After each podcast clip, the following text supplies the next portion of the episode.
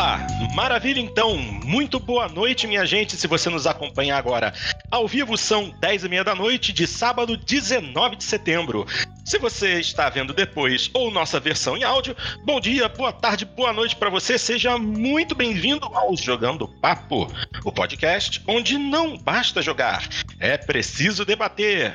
Começando agora a nossa edição número 149 e, obviamente, vamos discutir as novidades a respeito do PlayStation 5 que começaram a rolar desde a última quarta-feira, dia 16, durante a apresentação digital promovida pela Sony. Antes de começar, dar minhas boas-vindas de volta ao meu, nosso querido Xandão, que está aqui também para discutir com a gente. Ah, garoto, isso aí. E como sempre, Darth Randy e Cadelin também aqui sempre para engrandecer a discussão. Sem mais delongas, vamos direto ao assunto.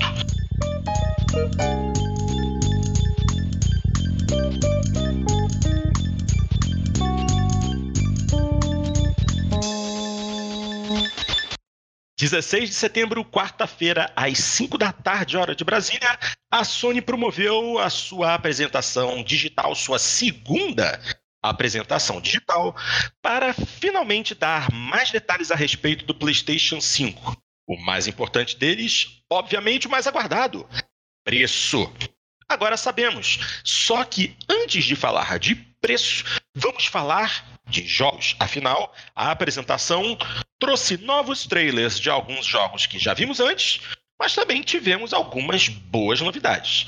Então, vamos pegar aqui o roteirinho e ver o que, que foi anunciado durante essa apresentação da Sony. Vamos devagar, por partes, cada um vai poder dar a sua é, opinião, o seu pitaco a respeito do que foi mostrado, é, começando por Final Fantasy XVI. Já havia algum burburinho que poderia aparecer, mas nada muito certo. E é, Aí veio aquele trailer lindo dizendo que estava rodando num PC com especificações próximas ao PlayStation 5. E muita gente já começou a pegar no pé por aí. Mas o que foi mostrado foi bonito, convenhamos. O que, vocês acharam do trailer? Porque eu fiquei absolutamente embasbacado. Se o PlayStation 5 mostrar aquilo ali, para mim já tá valendo o jogo. Que tá lindaço. Algum de vocês tem algum hype para Final Fantasy XVI? Tô achando que não. Eu tenho hype pro CG de Final Fantasy sempre. os, os, os, CGs de Final Fantasy são sempre muito bonitos, são lindos, mas daí quando vai jogar o jogo é tão chato. Caraca, Dart, que paulada, hein? Vai ter. Parece ser cancelado. O Dart já começa a live já jogando aquele balde de água fria, né? É? Já conseguindo os dislikes que, que vão vir, com certeza.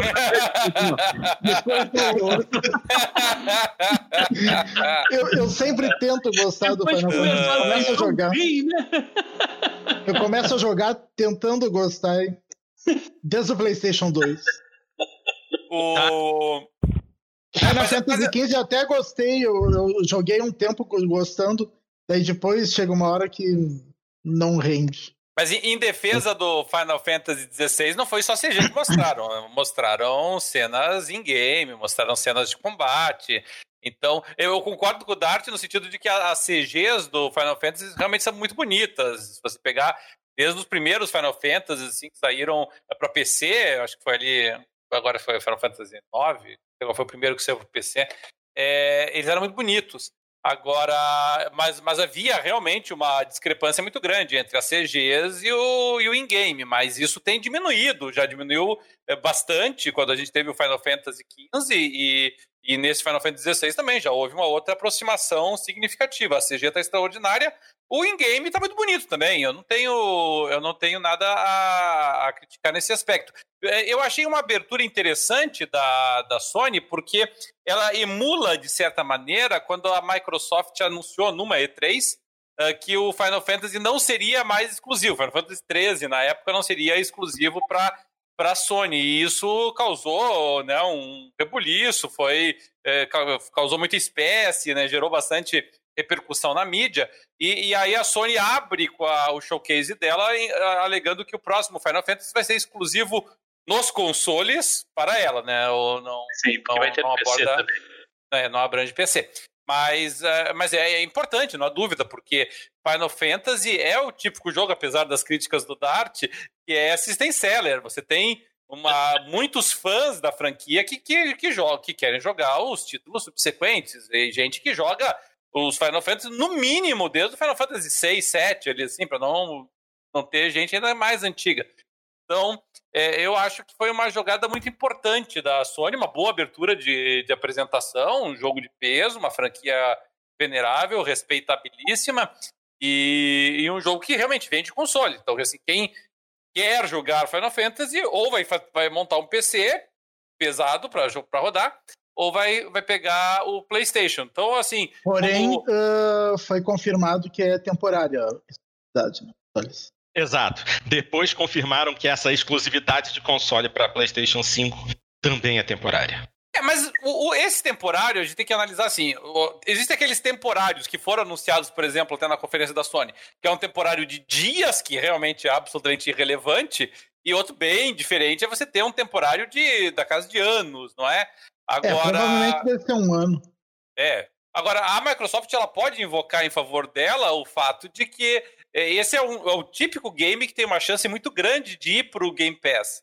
É, como já aconteceu com Kingdom Hearts, como já aconteceu, eu acho até que o. Eu não vou me recordar se Final Fantasy foi pro Game Pass. O 15, tem, se o 15 Final Fantasy no Game Pass, sim. É, porque esse eu tenho, na, eu tenho no PlayStation, então eu não sei se no Game Pass. Mas então, assim, é um, é um jogo que, que a, a, gente pode esperar ir para o Game Pass. E, assim, a, apesar dos fãs da franquia naturalmente é, irem atrás dele no lançamento, é para aqueles que não são fanáticos, é o típico jogo que não tem pressa, né? Você pode jogar um, dois anos depois do lançamento sem problema. É isso aí, exatamente. Só para confirmar, sim, Final Fantasy XV já está no Game Pass. Pois é, então é de se esperar que esse que o 16, quando for lançado, se for lançado, né, pro, pro Xbox, uhum. que é possível, vá para no Game Pass também. Certo. Vamos em frente. Logo depois foi apresentado mais um trailer, um trailer não, né? Um gameplay bem grande de Spider-Man Miles Morales, o jogo com o novo Aranha. E muito bonito, realmente muito bacana ali, dali para frente, aliás, do, do Spider-Man Miles Morales para frente, a informação dada é de que todo o material foi capturado diretamente de um PlayStation 5, ou seja, só o Final Fantasy XVI que teve que ser rodado num PC. E absolutamente sensacional. Assim, você, você já via o, o Spider-Man original no PlayStation 4 e se impressionava.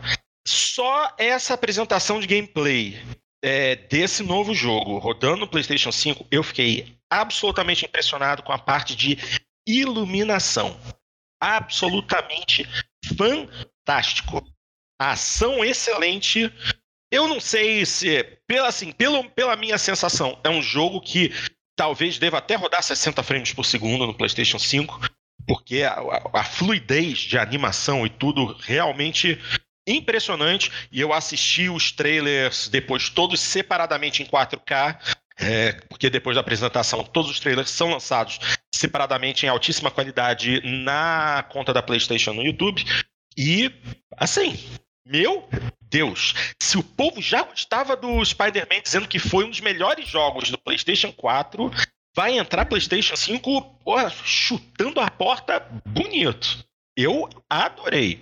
Única coisa interessante também, só para fechar meu comentário a respeito desse jogo. É, no fim do trailer, a informação é que ele seria lançado no Holiday, né? No fim de ano norte-americano. Só que pouco depois, a própria Sony informou que Spider-Man Miles Morales é um jogo de lançamento. Ou seja, no dia do lançamento do PlayStation, ele já vai estar disponível. E aí, uma, coisinha, é, uma coisinha só. É, hum. Todos eles também são multigeração, né? Eles vão rodar tanto no PS4 quanto no PS5. Exatamente, exatamente. É, pelo que eu entendi, Spider-Man Miles Morales vai ser vendido é, como um produto único para o PlayStation 5 e no PlayStation 4 você poderá adquiri-lo como um produto standalone, ou seja, também um produto único, ou como DLC pro Spider-Man que já está disponível. Foi isso que eu entendi. Então você tem a opção. Se você não jogou o Spider-Man no PlayStation 4 e quer jogar só o Miles Morales, você pode comprar só ele separadamente. E no PlayStation 5, pelo que eu saquei, é só o Miles Morales que vai estar disponível inicialmente e não o jogo completo do Aranha. Me corrijam se eu estiver errado. E aí, Dart? Você, Dart, deixa eu só, desculpa, deixa eu só perguntar pro Dart. Dart, você jogou o primeiro Spider-Man, não jogou? Ou você já não, já tinha, você, você não tinha vendido seu... Dart odiar. Vamos lá. É, não, eu joguei, eu joguei, eu joguei e gostei muito do primeiro. É. Você ainda teve tempo de jogar antes de vender o teu Play 4, né? Sim, sim, foi bem antes. Ah, então tá bom. E você, Cadê? Gostei bastante. E... Tá. Mas hum. assim, hum. o, esse Miles Morales não, não é um que, que, que me faria comprar o console por causa dele, né? Me parece mais uma expansão, né? Ele vai, ele vai ser vendido como jogo único no, no console novo, então. Sim, é. Mas, é, mas parece que ele vai aproveitar mais ou menos o mapa e tal. É. Não, é. não, lembra um pouco para vocês isso quando o PlayStation 4 foi lançado e saiu o, o Infamous Second Light? Que o, o, o, o Infamous Second Light foi um spin-off do, do Infamous e saiu ali, né? PS3, PS4, né? É, se eu não me engano, foi isso. Saiu no lançamento do PS4. É. Mas eu, eu, eu, achei ele realmente muito bonito. Uh, é, eu, eu, tenho uma dúvida só com relação a ele, porque no vídeo que mostrou na, no, nesse, neste trailer em particular, é, realmente parecia que tinha muitos elementos novos. Em outros vídeos que já mostraram deles, é, parecia ter alguns elementos de reciclagem do, do, do primeiro Spider-Man. Então, é, isso é uma coisa que ainda não está muito fácil de eu visualizar, sabe? Se ele, ele traz realmente uma expansão ou se ele só muda skins e muda personagens, mas mantém ali basicamente a, a, mesma, a mesma interface, a mesma estrutura eh, de mapa, arquitetura, etc. Mas, mas mesmo até que mantenha, é, ele realmente é um jogo muito bonito, é muito bem feito, você, você percebe a qualidade dele. Até, eu até falei, na própria transmissão da Sony, eu, eu, eu me chamou a atenção como ele tinha uma diferença significativa de qualidade com relação a outros títulos apresentados na mesma conferência. Né? Então você vê que ele é muito diferenciado em termos técnicos. É, eu concordo com o Dart no sentido de que ele não é system seller. Ninguém vai. Embora o Miles Morales seja um Homem-Aranha muito popular, vamos deixar isso claro, tá? É depois do, do, do, do Peter Parker, é, o Miles Morales é o Homem-Aranha, a versão do Homem-Aranha mais popular e, e, ela é muito bem recebida hoje. Tivemos aí no Aranha Verso, então é, o, o timing tá bom para isso, sabe? É, eu achei que foi uma boa jogada. Não, não acho que seja System Seller, mas é um título assim que ninguém vai pensar assim, puxa, olha que porcaria que saiu. Não, é um título de qualidade saindo junto com a. É um pacote inicial, né? É, alguém é, claro. comprar o console e ter um título, não, é um, né? De qualidade. Não, é um bom jogo de lançamento. É, é um bom jogo, assim, para aquilo, né? É, eu vejo Miles Morales exatamente como ele é. Pense GTA 4 recebendo The Lost and Damned e a balada do Gay Tony. Você vai usar a maior parte dos assets originais do dos dois jogos, mas do jogo principal, mais a expansão como o próprio nome diz, vai expandir. Você vai ter certamente novos elementos, veículos, a parte de, de ambiente das ruas. Já que estamos falando de um console mais poderoso, certamente ruas mais cheias de veículos e pedestres, é, melhor qualidade de iluminação, de reflexos. É questão de esperar, mas é uma expansão. Não é system seller, concordo mas vai ser uma amostra da qualidade e eu acredito que vai ser possivelmente o software que vai de uma geração para outra. Levando em consideração que o Spider-Man no PlayStation 4 já é considerado um dos jogos mais bonitos até visualmente, vai ser interessante jogar Miles Morales no PS5 para ver quanta diferença faz. Pelo menos esse trailer foi para mim foi desbundante. Eu achei muito lindo, muito lindo mesmo. Certo? Vamos em frente? O próximo gerou polêmica. Ai, Jesus. Essa é, é, Eu não quero nem discutir a respeito sobre a polêmica. Vamos falar só do jogo, que é o Hogwarts Legacy. Baseado no universo de Harry Potter, mas aparentemente acontece, a história ocorre são 100 ou 200 anos antes dos acontecimentos da saga Harry Potter E muita gente, o olho brilhou. Eu achei bonito, mas eu também não fiquei, ó. Oh, até porque eu não sou grande de Harry Potter. Mas, muito bonito o jogo. E esse é multigeração. Vai estar disponível no, no, no, PS5, mas também no PS4, Xbox One, Xbox Series X, Xbox Series S e no PC. Esse vai estar para de bolso, relógio, tudo. É. Isso aí, isso aí, vai ser para todo mundo. O que, que, vocês acharam? Vou começar agora. Dessa... Não, não, não, fica quieto, Xandão. Agora eu vou começar pelo Cadeirinho, que na outra vez eu esnobei ele. E aí, Cadeirinho, o que, que, você achou? eu achei muito bonito o trailer, achei muito bonito o teaser que apresentaram. É, é, é um universo assim que eu, eu fico interessado, não por mim particularmente, mas as minhas filhas amam, então é um jogo que se tiver localização nacional, por exemplo, é, vai ser compra obrigatória por conta delas. Ah, o que me preocupou no Hogwarts Legacy é, não, não foi o teaser. O que me preocupou nele é a empresa que está por trás dele, que é a Avalanche Studios. A Avalanche Studios é uma empresa que existe há 25 anos na indústria de games. E já que nós estamos gravando e transmitindo ao vivo, eu desafio vocês desafio vocês a me falarem um bom jogo da Avalanche nos últimos 25 anos. Um grande. Um jogo. Eu quero um. Um jogo assim que vocês pensam, puta, esse era um jogão da Avalanche, entendeu? E, e, e, o problema é que o histórico da Avalanche é só de mediocridade, sabe? E, e, o problema é que, assim, a Avalanche ela é especializada em, em, em tradução de, de filmes para jogos, é isso que ela faz. E, e ela não. faz bem, esse é o problema, sabe? É, se você pegar aqui o histórico recente, o que, que ela fez? Ela fez a adaptação do Toy Story 3 para videogame. Não sei se alguém jogou. ela não. fez a adaptação do Cars 2 e do Cars 3. E aí ela passou anos naquele Disney Infinity, que ela ficou fazendo por anos e anos e anos a fio. Antes disso, ela tinha feito a adaptação do Bolt. Antes disso, tinha feito do Meet the Robinsons. Antes disso, do Chicken Little. E, e, e do Rugrats in Paris. Então, assim, o histórico dela é esse. Ela, começou lá atrás, assim, com, fazendo alguns Mortal Kombat. Ele fez o Ultimate Mortal Kombat 3. Que muitos fãs de Mortal Kombat preferem esquecer que existem. E, então, eu acho que é, o, o problema da, da, da Avalanche é esse. É que ela tem um histórico muito é, não vou dizer ruim, mas um histórico muito medíocre de adaptações. Então, assim, pode ser que o Hogwarts Legacy seja, assim, o grande jogo dela em 25 anos de desenvolvimento. Só te contrariar. Porque é, realmente... Aqui, o, aqui, no chat, o Lima Charlie diz que ela fez Just Cause 3. Ela fez? Just Cause 3? É. Nossa, Vou, vou, até, vou até pesquisar a respeito disso, que eu não. Apenas tenho... me recordo aqui desse elo dos Cos 3, mas pode ser, pode ser. Vamos ver. Eu é, se, se, se for, pelo... então.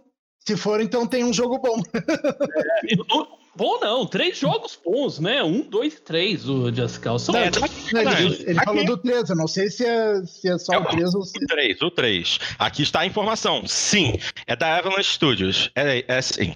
Bom? Não, não, não, não, não, não.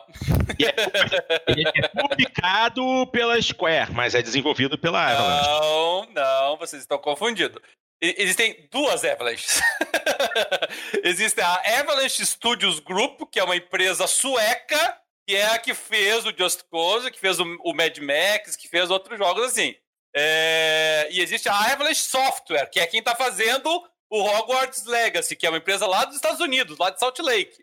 Então, apesar dos nomes similares que confundem, tá? Mas, mas não é a mesma empresa. A, a Avalanche Studios, ela, ela pertence à Nordisk e a, e a Avalanche Software, que está fazendo a, o, o Hogwarts Legacy, é da Warner Brothers.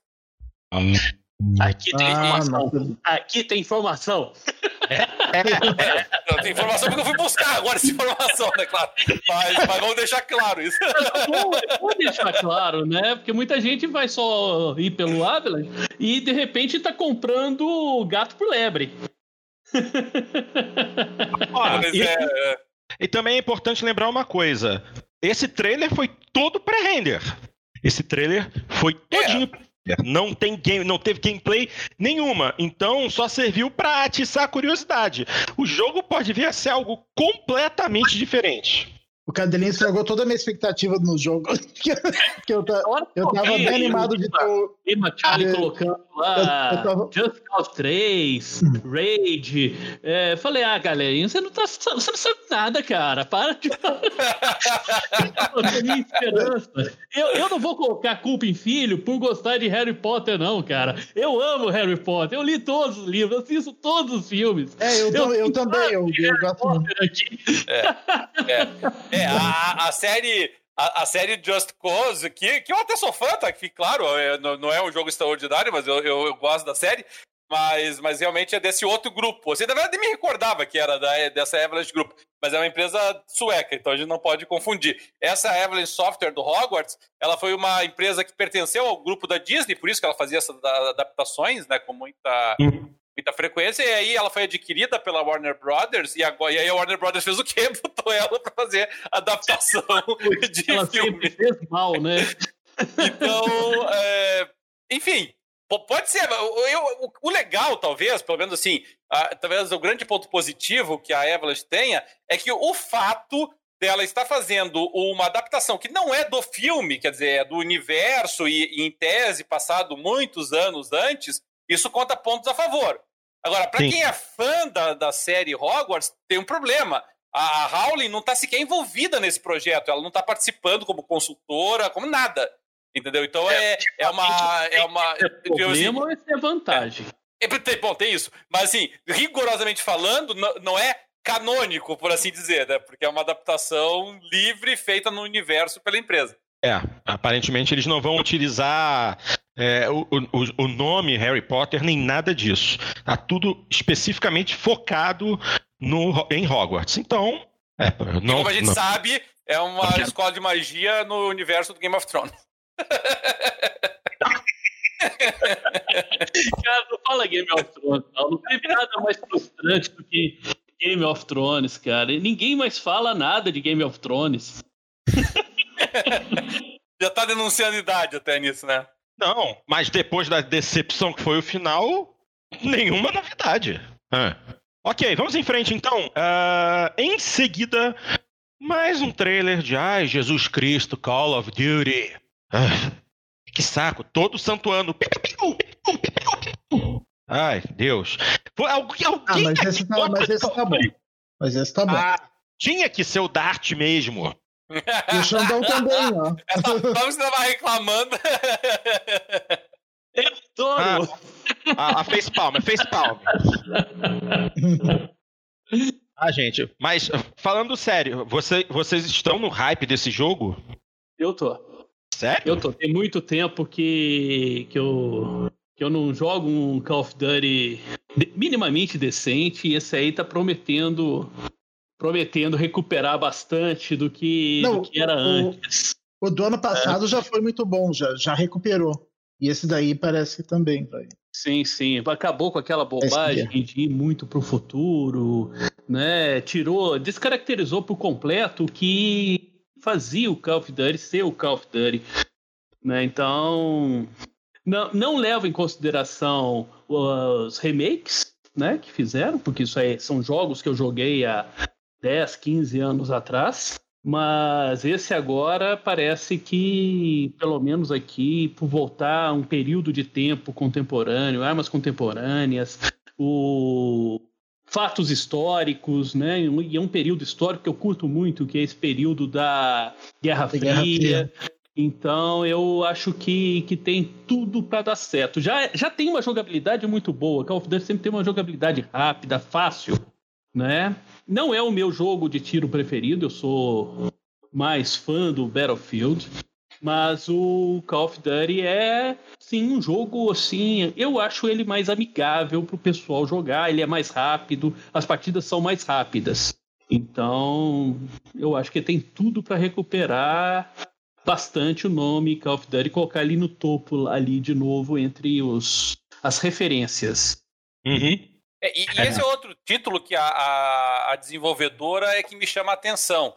Que a, a, Raven, é, ela é uma empresa bem antiga também, é uma empresa com três décadas aí. Ela, nossa, ela é lá do tempo do Heretic e tal. Só que a Raven, ela sempre foi uma empresa que ela trabalhava mais, é, como é que eu vou dizer assim, code, como co-desenvolvedora e não como desenvolvedora principal dos jogos.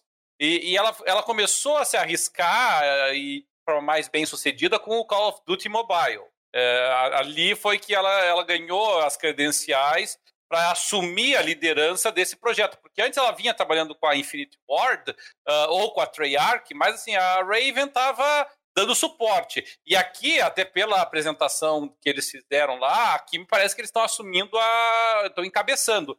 E, e, aí realmente vai ser interessante, porque vai ser o primeiro título AAA que a Raven vai estar tá como desenvolvedora principal e não como mera assistente. Você, você tem certeza disso, Cadelin? Porque eu estou fazendo uma leitura justamente a respeito disso, porque, pô, Call of Duty já passou pelas mãos de muita gente. Aí eu fui dar uma lida no material do, do Black Ops Cold War, e ele dá o nome de cinco desenvolvedores e coloca, e colocam a Treyarch como a principal, e não a Raven. É, que é, me chamou a atenção pelo, pelo fato de que na apresentação da Sony foi a Raven que falou em nome do jogo. Ah, é? Então, por isso eu tô achando que ela tá, que ela tá ganhando destaque, sabe? Porque lá, lá foi, o, foi, foi o, o chief designer da Raven que falou. Então, a, ali eu fiquei. A, bom, aí, claro, aí é questão de detalhe, né? Será que vai ser a Treyarch a principal? Será que vai ser a Raven a principal? Mas seja como for, a Raven nunca teve tanto foco nela, sabe? Né? Tanto protagonismo ali, né, num jogo. Mas é a questão, o Black Ops é uma, uma franquia, né, dentro do Call of Duty da Treyarch. Ela é. sempre, né, foi, era a resposta da Treyarch para o Modern Warfare da Infinite War. É. Aliás, foi o ano passado, né? O ano passado foi, foi meio que um reboot do Modern Warfare da Infinite War. Sim. Ah, tá, ok. Eu dei uma chegada aqui no, na Wikipédia da Raven, e aí tá aqui falando a respeito do Code War, dizendo que é co-desenvolvido com a Treyarch, mas não há uma, uma ordem de quem esteja à frente ou quem é mais ou menos importante nessa né? situação.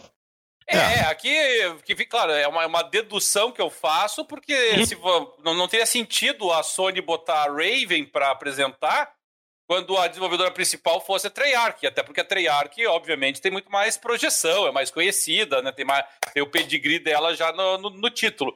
Então, quando ela botou ali a Raven, eu achei que uh, era uma sinalização de que a Raven estava tava assumindo o protagonismo nesse desenvolvimento aí. É, mas o negócio é que são cinco desenvolvedoras nesse jogo. É a Treyarch, a Raven, a Sledgehammer Games, a Pinox e a High Moon Studios. É muita gente. Assustador. A Sledgehammer é aquela que se formou quando houve aquela cisão da Infinite Ward, né? Se eu não me engano, sim. Posso até também verificar isso aqui rapidamente. Ah, eu lembro quando houve essa cisão, o pessoal da Sledgehammers, né, montou, né, os, os cabeças da Infinite Ward saíram, montaram a, a Sledgehammer e eles não, lançaram. Cabeças da Infinite Ward uh, fizeram aquela do Titanfall. Que é, é exato, é são eles que lançaram o Titanfall. A informação. Não, não, do, a info... Titanfall é outro nome. Eu esqueci agora, me deu um branco. É, que é aquela é. que tá com a EA. É, e, o Titanfall é da EA, é Respawn. Respawn. É, Respawn. É Respawn. É, o que eu estou lendo aqui é Respawn. que a Sledgehammer Games foi fundada em 2009 por veteranos que eram da Visceral Games. Ah, perfeito, perfeito. Foram, e, era, e foram responsáveis Sim. por Dead Space. Ok, vamos perfeito, em frente. Perfeito. Show. Vamos em frente porque a gente ainda tem bastante coisa para falar. Título seguinte. Esse aqui vou deixar vocês comentarem porque não é a minha praia, porque eu me borro com esses jogos. É Village Resident Evil, mais conhecido como Resident Evil 8. Ah, botar. Ah, é lindo, né? E aí? Ah, é lindo. É lindo é, pra quem quer já... a marca na ponta. Eu já comprei meu estoque de fraldão, meu amigo. Ah, sentar e jogar demais de noite com tudo escuro, cara. Tá doido, tá doido. não, não, nem de graça. Nem pagando, nem que me paguem. jogo de horror, jogo. Cara, Dead Space. A Microsoft deu os Dead Space pra gente no, no Xbox é, Live Gold. Nunca instalei e nem pretendo. Só isso.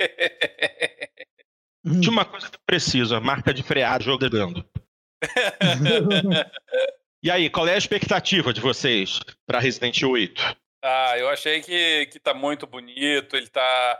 É, ele tá, a narrativa tá bacana, ele tá sugerindo ali uma, uma retomada de enredos anteriores da série que os fãs gostam, né? Puxando ali de, lá de, de Resident Evil é, iniciais. Eu acho que a expectativa tá muito grande. Eu, de todos os Resident Evil recentes, inclusive, esse foi o que mais me animou. É, eu também fiquei extremamente animado com ele. Né, é, eles parecem né, que reaprenderam a fazer Resident Evil, né? O, a partir ali do 5, 6, foi bem fraquinho. Aí começaram é porque, a relançar. É porque, os, porque o 7 foi muito bom, mas ele dá a impressão de que não é Resident Evil, né? Porque não tem nenhum personagem da série. É, não tem então, nenhum personagem. Tem a identificação, né? Que os personagens é. você conheceu na série, você gosta deles e tal. Então, esse aí eu tô bem animado com ele. Show, show. Muito bom. É... Eu lembro. Eu lembro do. Só, só falando de negócio de terror, tem um amigo meu que ele, ele brinca que ele tava jogando aquele Fear, sabe? Eu sei qual é. É, é, é, é, mais um jogo, é mais um jogo de tiro do que de terror, propriamente, né? Ele é mais de ação. Mas, ah, mas tem um como... momento, de, momento ali de, assim, de cagar. Tem, a garotinha alma lá, aquela, né? Que é... Na hora que ela aparece, você xinga pra caramba, cara. Aí ele, ele brincava mesmo assim, que ele tava jogando esse jogo aí, eu não sei que circunstância, não vou, não vou saber a cena. E daí ele tava jogando, já todo, todo cagado ali assim, e aí tem uma hora assim que ele, você tinha que meio que se agachar e entrar numa tubulação escura, assim e tal. Aí ele disse que ele, ele olhou assim e tal. Quer que eu entre ali? Eu vou, Pausa, sair, menu, é. desinstalar. que maneiro é mais ou, mais ou menos assim mesmo.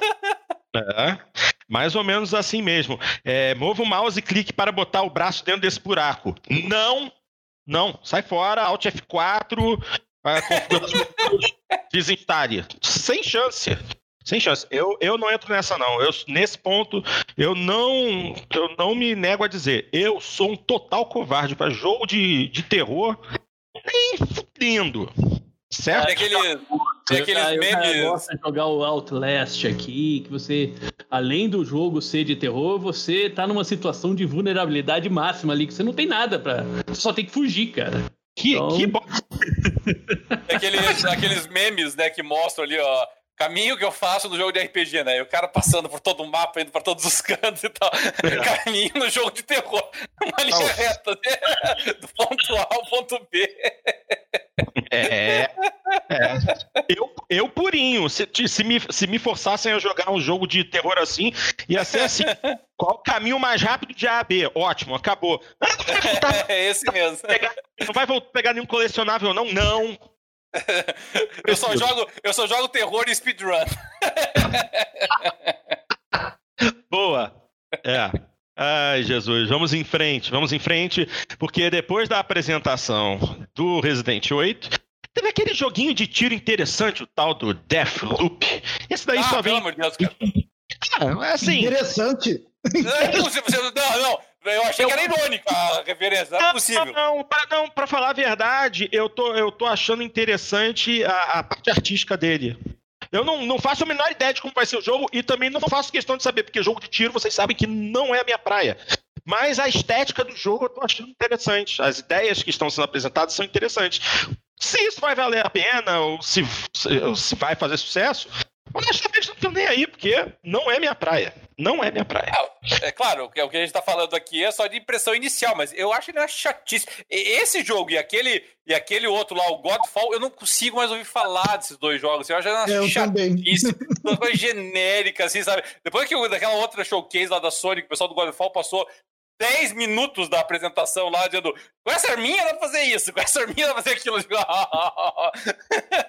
eu peguei um asco. Pode até ser que sejam bons jogos, mas eu peguei um asco preconceito, preconceito né, que a gente vai formando aqui, pelo amor de Deus. Tudo bem, então deixamos esse de lado e vamos para o seguinte que. Ah, Devil May Cry 5 Special Edition para rodar no PlayStation 5. Devil May ah. Cry 5 PlayStation 5. Ó, oh, Remaster, Meu... remake. É, é, uma edição ah. especial. A única, única vantagem, van, vantagem, vai estar disponível no lançamento. Ok. É, eu acho que Devil May Cry é, uma, é um jogo que perdeu relevância nos últimos e, anos. Embora esse, esse vendeu muito, né? O Devil May Cry 5 foi um sucesso comercial. Sim, sim, foi sim. Ok. Em seguida, esse que muita gente está esperando, que é basicamente um remake, Demon Souls. É, tá é um remake. Basicamente é. não é um remake. É, não, basicamente. É literalmente um remake. Literalmente um remake. Não é nem basicamente, literalmente. Ok. Mas. É, tá bonito. Quem gosta do gênero anda, anda, anda, you died, anda, anda, anda, you died. Não, não, é, anda, anda, anda, rola, rola, rola, you died. anda, anda, anda, rola, rola, rola, you died. Eu não gostei. Sérgio, Sérgio, o Sérgio vai querer a nossa cabeça, Xandão. Não, mas eu, mas eu falei com o Luiz antes, eu falei com o Luiz antes, ele também disse que não gostou. Quer dizer, não é que ele não gostou, ele, ele não se empolgou. Sério? É, ele. Mas eu também não me empolguei com eles. Mesmo, com, mesmo eu não sendo fã da série, seja até é, crítico da, do estilo, é, eu, eu achei ele só uma repaginação. Eu, eu não vi grandes novidades, assim.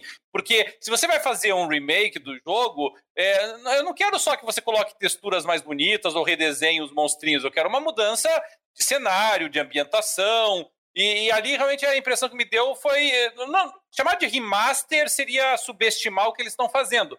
Mas eh, eu, eu achei assim, por exemplo, mesmo no, no, no, no gameplay que eles mostram ali no trailer, é, é, você tem uma física de impacto que eu achei horrorosa. Assim, tem uma cena ali que o, o, escudo do adversário atravessa o teu escudo, assim, mas nitidamente, sabe? E aí o, o impacto da arma tá muito antiquado também na, na, na, sistemática dele. Eu acho que se você vai fazer um remake, você tem que melhorar, aperfeiçoar a física de impacto, e não colocar um monte de skin com textura e meshes mais bonitinhas. Então, é, eu, eu não me empolguei realmente. Mas, dito isto, é, acompanhando outros grupos e outras salas de discussão e tal, parece que a maioria do pessoal curtiu. Então, eu que tô ranzinza. Velho. Eu, eu tô achando. Também, isso, é, isso é um fato. Você, cara, eu que sou um cara pra cima, tô ficando velho e chato, você já pode ser internado numa casa de repouso. Por quê?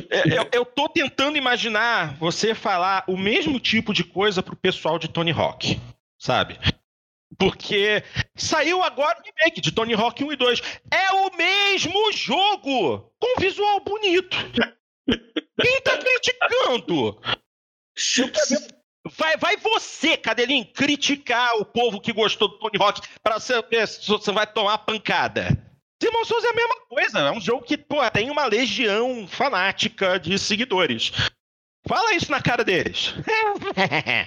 Tudo Agora, bem, só que, só que o, o nome do, do, do, programa pra, de Jogando Papo pra Jogando Gagá, né? Tá Mas tem, tem, uma, tem uma pequena diferença nessa história toda. Ah, ah, tá, qual? O, o Demon Souls é de 10 anos atrás. Hum. O Tony Hawk é de 20 anos atrás. Então é, é uma diferença, não é, não é, assim uma pequena diferença gráfica, é uma brutal diferença gráfica, sabe? É, nós estamos falando de é outro. É... O jogo. O, cara, mas o Demon Souls, pelo que a gente vê, é a exata mesma coisa que fizeram com Tony Hawk. Eles pegaram os assets originais do jogo, e melhoraram tudo, mas melhoraram mantendo a característica do jogo original. Eles pegaram o modelo do personagem principal que tinha 800 polígonos e botaram 20 mil polígonos. Eles pegaram um ambiente que tinha é, 170 mil polígonos e aumentaram para 840 mil polígonos. Mas eles mantiveram o exato mesmo layout e botaram umas texturas novas. É isso, isso é um remake. É, mas uma coisa é o seguinte: hum. eles não estão fazendo jogos pra gente. É. A gente jogou Tony Hawk. Uhum. É zero zero. A gente é boomer, cara. Então a gente jogou ali na, na primeira década. A gente jogou. Mas esse pessoal que tá entrando aqui não jogou. Então, é uma grande novidade, é uma excelente novidade para o pessoal que está entrando, o pessoal que é mais novo, né? Então é um excelente título. É, é para nós, a gente, aquele gosto de que, nossa, eu já joguei isso. Mas é uma grande novidade. É um, é, tem muito tempo que não tem um jogo dele. Andar de skate é muito legal. Ah. Então, então eu acho que tem tudo. Eu, eu achei um, um grande anúncio. Um excelente anúncio para isso. Tem muito tempo mesmo que não aparece nenhum jogo com esse estilo, com essa proposta. É... Para console. Eu não lembro. É, é que talvez o que tenha diminuído o impacto, talvez, do, desse remake do Demon Souls para mim é, é, a existência do Dark Souls, porque a gente, o Dark Souls ele foi uma evolução visual do Demon Souls ao longo dos anos. Então você vê como é que o Dark Souls se desenvolveu e aí você vê o remake do Demon Souls, é, o impacto para mim não foi significativo. Agora, se, a, se abstrair a existência do Dark Souls e a gente ficar só no Demon Souls, porque o Demon Souls eles mudaram de nome porque ele virou multiplataforma, né? É a única razão. Aí o. Se a gente abstrair a existência dos Dark Souls e ficar só assim do Demon Souls para esse remake, ó, ok, aí é realmente muito bonito. É que ele, ele traz a estética do Dark Souls e aí fica muito parecido, sabe? Eu acho que talvez diminuiu um pouco o impacto para mim. Uhum. Não. Ok. Tá bom, se vocês estão dizendo. Agora vamos trazer aqui algumas informações interessantes a respeito de Demon Souls. Primeiro, ele será um jogo de lançamento. Ok. Segundo, ele já está incluído no novo perfil de preços para jogos de PlayStation 5.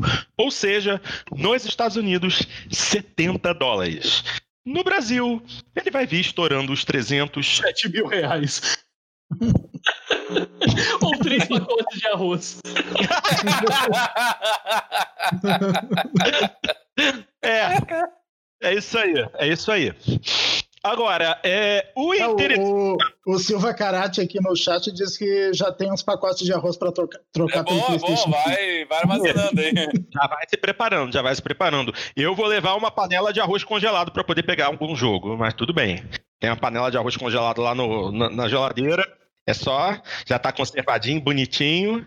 Show. Agora, quando a última informação interessante a respeito de Demon Souls. Uh, aparentemente, durante o trailer de gameplay original, de, havia informação que o jogo sairia para PC e outros consoles.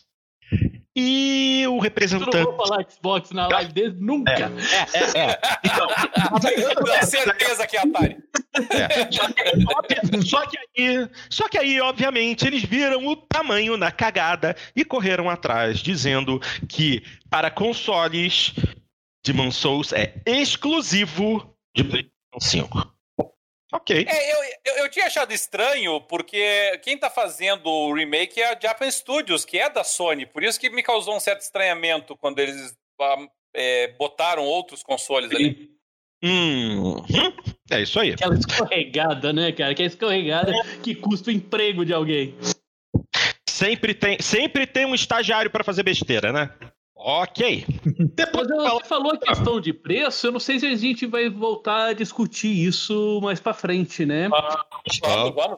Ah, então beleza. Mais pra frente, eu vou guardar então minhas, minhas embasadas observações, né? pra quando a gente for falar. Eu estou seguindo, eu estou seguindo a ordem da apresentação da Sony para abordar os tópicos. O próximo tópico depois de Demon Souls foi a apresentação da PlayStation Plus Collection, um pequeno presente para os assinantes da PlayStation Plus que migrarem para o PlayStation 5. E o que, que é isso? Uma coleção de jogos, uma curadoria de jogos que será dada de presente quando você se conectar na PlayStation Plus com o PlayStation 5, fazendo login com sua conta. Jogos que foram anunciados. Só lembrando, não são todos. Há uma, essa é uma pequena lista que foi citada na apresentação, mas haverão outros jogos entrando em seguida. Jogos que foram anunciados: Batman Arkham Knight, Battlefield 1, Bloodborne, Days Gone, Detroit, Fallout 4, Final Fantasy XV, God of War, Infamous Second Son, Monster Hunter World. Caraca, japonês adora isso. Mortal Kombat 10, Persona 5, Ratchet Clank, Resident Evil 7, The Last Guardian, The Last of Us Remastered, Uncharted 4 e Until Dawn. Hum, é, é, são... é, um senhor, é, é, é, um senhor acervo. Sim, é, só vários exclusivos, né? Vários first party. É, ah, bom, Batman Battlefield não é. Uh, Fallout 4 não é, Final Fantasy não é, Monster Hunter World não é, Mortal Kombat não é, Persona não é, uh, Resident Evil não é. Pá, pá, pá. Tá, e o resto é. Dessa lista, oito jogos não são exatamente exclusivos, mas são AAAs de qualidade. São, Sim, são. sem dúvida. É um, é um bom estímulo. Muito bom. É um Sim. bom estímulo. Bom estímulo. Pô, você, você tá comprando pela primeira vez o console, criou sua conta, assinou a PS Plus, pá! Já vem uma pancada de jogão para você aproveitar. Vários deles super exclusivos. Obviamente, rodando em retrocompatibilidade isso, isso é uma coisa que a gente também vai ter que conversar a respeito daqui a pouco, porque eu vou explicar para os ouvintes uh, o meu, a minha situação para fazer essa transferência para o PlayStation 5. Aquilo que a gente já conversou no nosso grupo durante a semana, mas daqui a pouco, daqui a pouco, vamos em frente. Após a apresentação dessa PS Plus Collection, aí aconteceu a revelação. Aí começou a choradeira. Por quê? Finalmente a Sony anunciou o preço dos consoles para os Estados Unidos, Europa. É, quem mais que recebeu, hein? É, Estados Unidos, Europa, é, Reino Unido e Japão. Então temos o PlayStation 5 a 500 dólares, 499,99 e PlayStation 5 edição digital por 100 dólares a menos, 399,99. 500 dólares, 400 dólares. 500 euros, 400 euros. 449 libras, 359 libras. 49.900 ienes, 39.900 ienes. Ou seja, exata paridade. Aí, após a apresentação, a gente ainda vai falar de Ragnarok, mas depois da apresentação, começaram a perguntar: e o Brasil? E o Brasil? Qual o preço? Quanto vai ser? Aí a Sony do Brasil falou assim: Vamos dizer os preços. Alguém fala porque eu não tô afim de falar. Tati, quais são os preços? Uh, o PlayStation 5, 4999 uhum. e, o, e o digital 4499. Dá para entender o preço do PlayStation 5 com drive a 4999. Eu entendo. Mas Cara, não tem paridade no preço desse modelo sem drive. Pelo amor de Deus. É muito Isso é pouca é... diferença. Não, não tem era... proporção. Não, exatamente. A proporção é completamente diferente. Esse console sem drive tinha que ser pelo menos 4 mil, não 4,500. Tinha que haver pelo é. menos um cinto de mil reais entre os dois consoles. Mas, cara, a Sony é mesquinha, rapaz. E exatamente. Só descobriu isso hoje. Você jura? ah, é, mas, mas aí é aquilo. Mas aí é aquilo.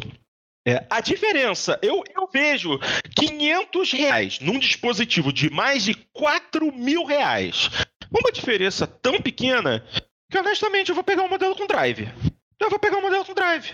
500 reais, 500 reais, compro dois jogos. Nem dois jogos, porque com não, jogo a mais de tempo é um, é um jogo não e meia dúzia de jogos. É um jogo e meia dúzia de bala. Entendeu?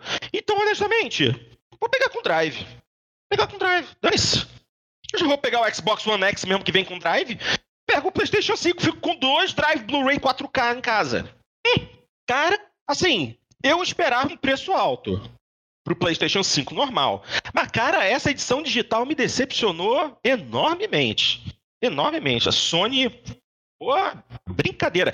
E os acessórios, hein? Porra, um DualSense por 500 reais. Pelo amor de Deus. Que que é isso, gente? Não. Que é isso? Não, cara, Vocês lembram? É, é, a gente tá, tá chegando à senilidade, mas consegui, consegue lembrar um, alguns, algumas décadas atrás, né? No lançamento hum. do PS3, por quanto que ele foi anunciado aqui?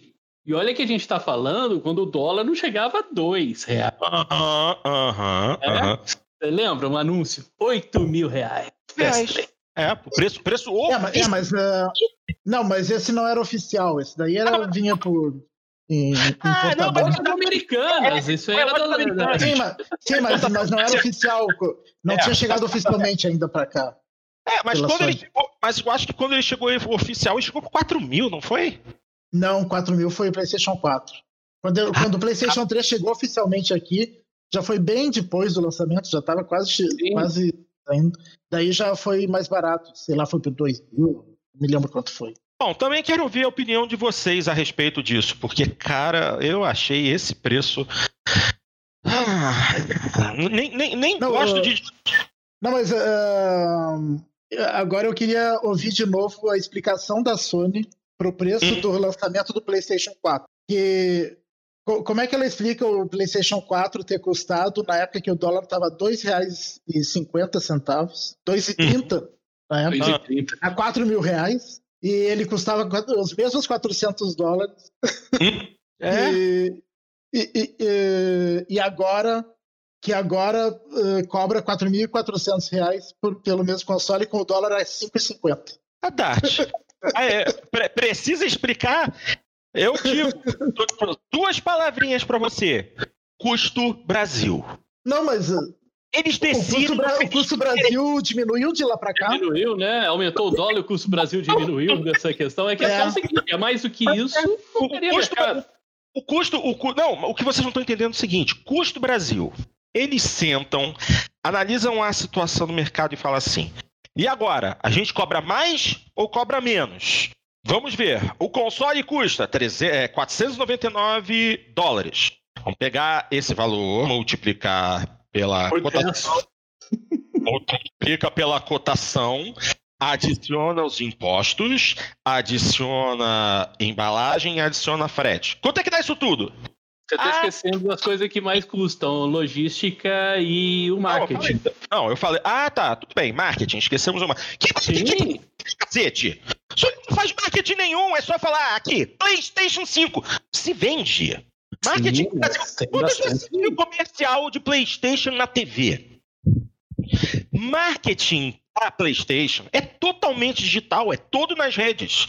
Não tem uma grande marketing de massa para mídia, que é o que realmente é caro pra caramba. E na internet, pô, eles fazem marketing de guerrilha, fazem, tem todo tipo de ação de marketing diferente que não chega perto de botar um comercial de 30 segundos para rolar no intervalo do Jornal Nacional.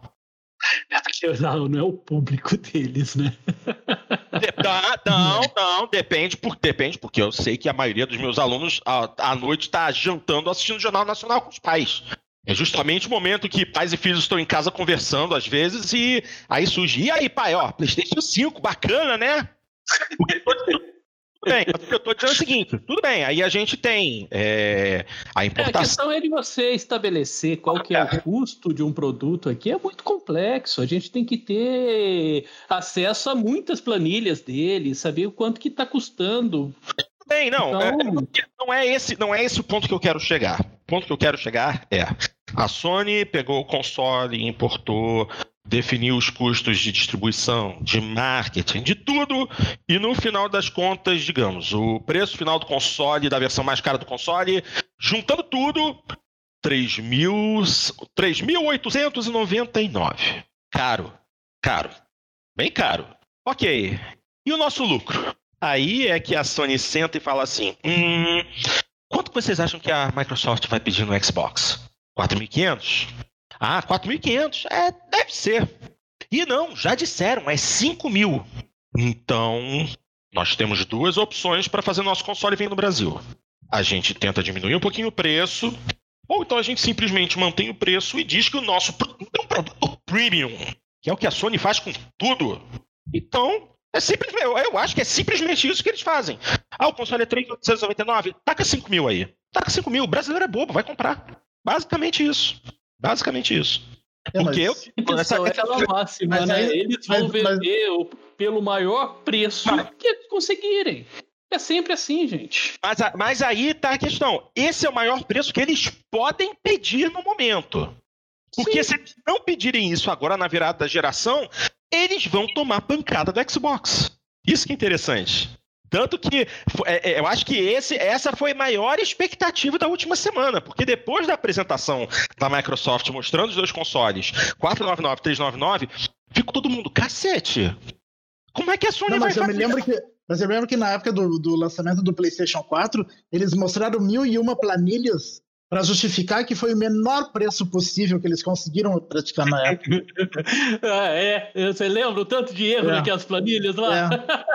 a gente até teve agora, um programa que mais que, que eles conseguiram fazer agora é para conseguir esse preço igual da, daquela época, sendo que todos os custos aumentaram enormemente nesse tempo todo.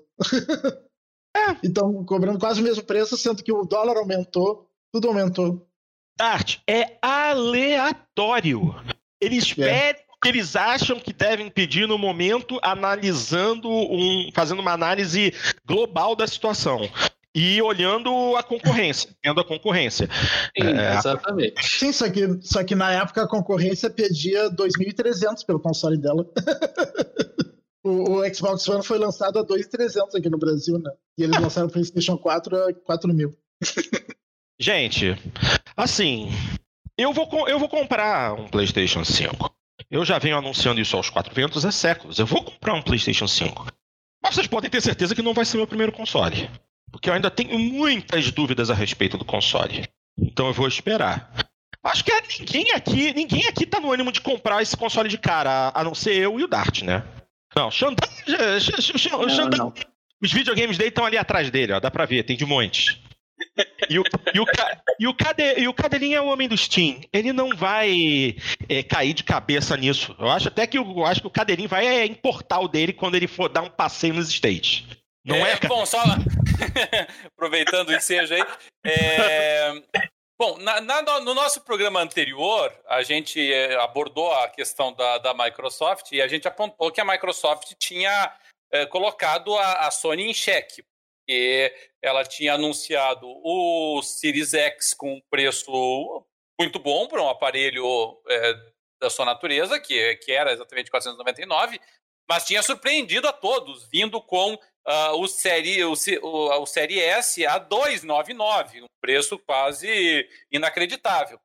E, e, aí a gente mencionou que isso era um cheque muito forte em cima da Sony, porque a Microsoft basicamente estava atacando a Sony em duas vias diferentes. Ela estava atacando a Sony na questão do preço do console de entrada para a nova geração, porque mesmo que a gente olhe as especificações técnicas do Série S e diga, ah, ele é um Xbox One X, para todos os efeitos, ele é a nova geração, tá? Ele é mais fraco, muito mais fraco do que, principalmente na, na GPU, com relação ao, ao, ao, ao Série X, e é mais fraco também na GPU com relação ao PlayStation 5, portanto, mas para todos os efeitos, ele é nova geração, ele custa virtualmente a metade do preço, 40% a menos, e, é, e ainda por cima, a Microsoft ataca na questão da, da do Game Pass e um Game Pass agora, já sinalizando com a inclusão do EA Play, o antigo EA Access, o que significa dizer que todo mundo que curte jogar videogame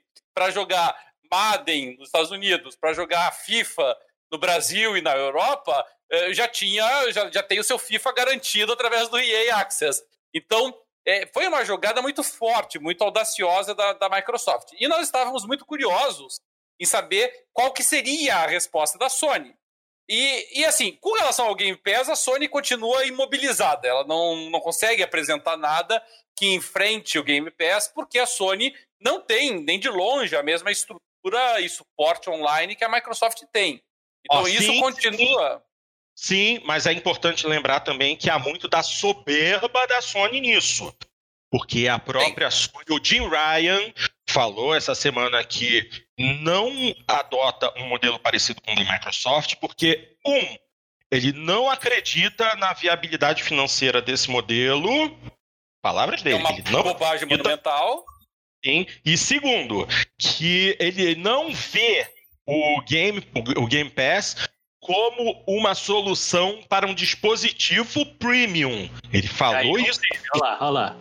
É. O produto diferenciado do mercado. É, eu, eu é mas é tudo isso para não, não dizer que é o óbvio, né? Que a Sony.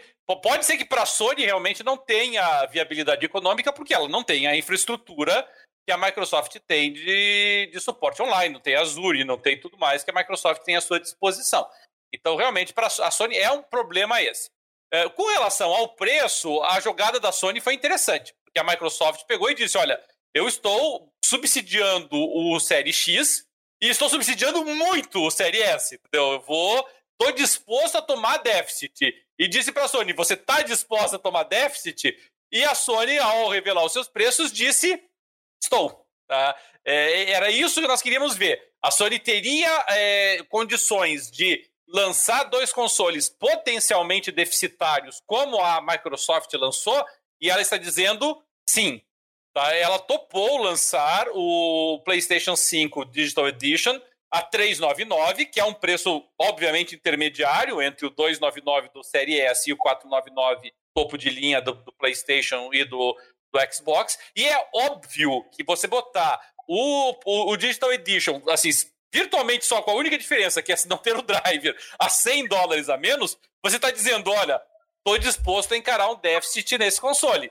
Mas ainda pelo fato de que, por mais que por motivos locais e pessoais o Porto esteja sinalizando o interesse em comprar a versão com driver, rigorosamente falando, friamente falando, e mais ainda, levando em consideração a, a, diferença de 100 dólares ou 100 euros ou 10 mil ienes, pouco importa, entre o, os preços, não tem nenhuma razão é, para que o, o, público do primeiro mundo, em particular, é, compre a versão com disco.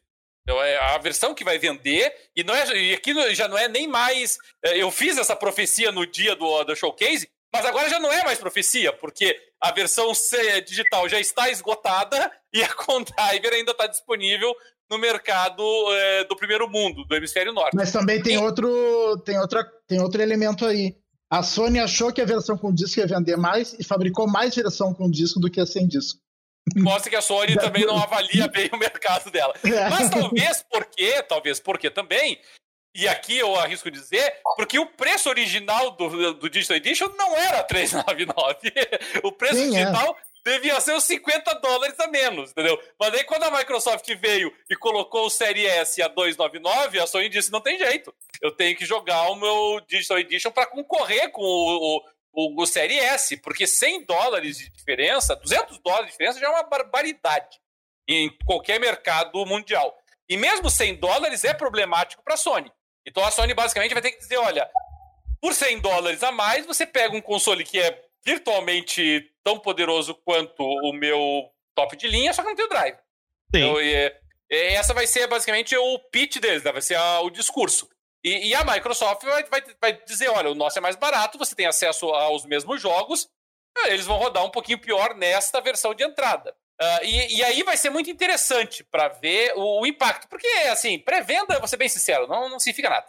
A pré-venda é para jogador hardcore, pré-venda é para fã, Pré-venda é, é pro pessoal assim que, que ia comprar, mesmo que a Sony tivesse dissesse, olha, é 699. O cara ia dizer, putz, que caro, ia lá e comprar, sabe? Então, não é, não é parâmetro. Agora, quando os dois consoles estiverem juntos, aí nós vamos ter uma situação interessante, porque nós vamos ter ao todo quatro consoles. Dois a 499, uhum. muito similares. O Série X tem uma leve vantagem teórica em termos de hardware, mas muito similares. Um a 399, para quem quer ter um console tão poderoso quanto sem o driver, e um a 299 para quem quer estar na nova geração, mas é, não tem grana para investir lá em cima, ou não está interessado em jogos que exigem toda aquela performance, né? Vamos supor, ah, eu compro videogame para jogar Fortnite, eu compro videogame para jogar uh, FIFA, eu compro videogame para jogar NBA. É, você não precisa do Série X. o Série S já dá conta do teu recado, entendeu? Então, vai ser um cenário muito interessante, porque eu fico visualizando aqui, para nossa realidade, para a realidade do hemisfério norte, essa diferença já é significativa. E, e, e, sempre foi dito: olha, preço é decisivo, preço é decisivo, preço é decisivo. Vamos descobrir se é. Se for decisivo, o Série S vai vender horrores. Se não for decisivo, o, o, PlayStation 5 Digital Edition vai ganhar. E o PlayStation não, não digital, né? O PlayStation 5 normal, eu vou ser bem sincero, eu acho que ele está fora do mercado em um ano. Tá? Eu acho que não tem, não tem sentido para a manutenção dele no mercado se a Sony está disposta a colocar o Digital Edition a 100 dólares a menos. Tá? Mas vamos para a realidade brasileira. Tá? Na realidade brasileira, tudo bem, ficou ridícula a política de preço da Sony, porque deu 500 reais de diferença. Não tem sentido. O, o Digital Edition tinha que ter vindo a mil reais a menos. Tá? Realmente, a 500 reais de diferença eu entendo. Aí tem vários argumentos. Você pode dizer, ah, eu vou pagar quinhentão a mais aqui, mas depois eu revendo minha mídia física, supondo que esse mercado ainda vai existir. É, eu, eu uso meus discos para retrocompatibilidade e vendo o PlayStation 4. Enfim, o cara pode argumentar. A eu, fazer até, eu, até vi, eu até vi um comentário do BRKS Edu sobre o porquê da Sony teria feito isso aqui no Brasil. E até achei, achei interessante o argumento dele que ele acha que ela fez isso para para não matar o mercado de mídia física aqui no Brasil. Tá, pra... tá aí, tá aí algo interessante. Interessante. Concordo. O Brasil ainda tem um mercado muito forte de mídia física. Muita gente para não prejudicar vezes... os, lojistas. É, pra... Sim, sim. E não é só isso, não é só isso, Dart. Você às vezes pode entrar numa loja virtual, seja na PSN, seja na, na, na, na Xbox Live, e você vê que de, um, o preço de um determinado jogo, e às vezes numa busca rápida na internet, você encontra a versão em disco mais barata. Isso ainda acontece. Ainda... É, versão digital, e versão digital você não parcela, versão digital é, você é, você precisa ter um cartão de crédito para usar ali, na outra você pode pagar é, no débito, em dinheiro, é, no cheque. Exatamente. Tem várias, tem vários, vários fatores. Sim, peculiaridades, né? É. Então, isso, é, de repente, realmente, isso que o Edu falou tem uma, uma boa parcela de relevância. E Agora, é, acho que eu vou ficar com um é. modelo com drive. É interessante é. isso. Mas eu estou muito curioso, sabe, Porto e demais aí, é, com relação à política de preço da Microsoft no Série S para o Brasil. Ainda porque... não falaram? Ainda é, não falaram? Porque, porque, veja, vamos supor, vamos supor que a Microsoft lance o Série X no mesmo preço do PlayStation 5, que é perfeitamente razoável, botar lá o preço de 499. Mas vamos supor que ele venha no Brasil com o Série S a 299 dando a regra de 10 aí, assim, tá? Uh, aí vai ficar um negócio interessante, porque nós não estamos falando de, de 100 dólares de diferença, nós estamos falando, mesmo com o dólar nas alturas, nós estamos falando a 300 dólares de diferença. Ah. Então, aí, o, aí eu fico imaginando, o consumidor brasileiro vai numa loja e, e, e pensa, oh, eu quero um console da nova geração. O cara diz, olha, você tem aqui quatro opções. Duas estão 4.900, uma está 4.500 e uma terceira está 2.900. Ui, isso nós pesa. Você pode até, pode até subir um pouco esse preço. Eu, eu, eu tenho para mim, como eu falei na nosso, no nosso último programa, que esse Series S vai vir a 2,999. Ainda são dois mil reais a menos que o topo de linha, mil e quinhentos reais a menos que o PS5 sem drive. Pra isso é uma diferença considerável. Muito grande, muito grande. O... Se, a, se a Microsoft conseguir botar esse preço no Series S no Brasil, ela, ela ganha o mercado brasileiro.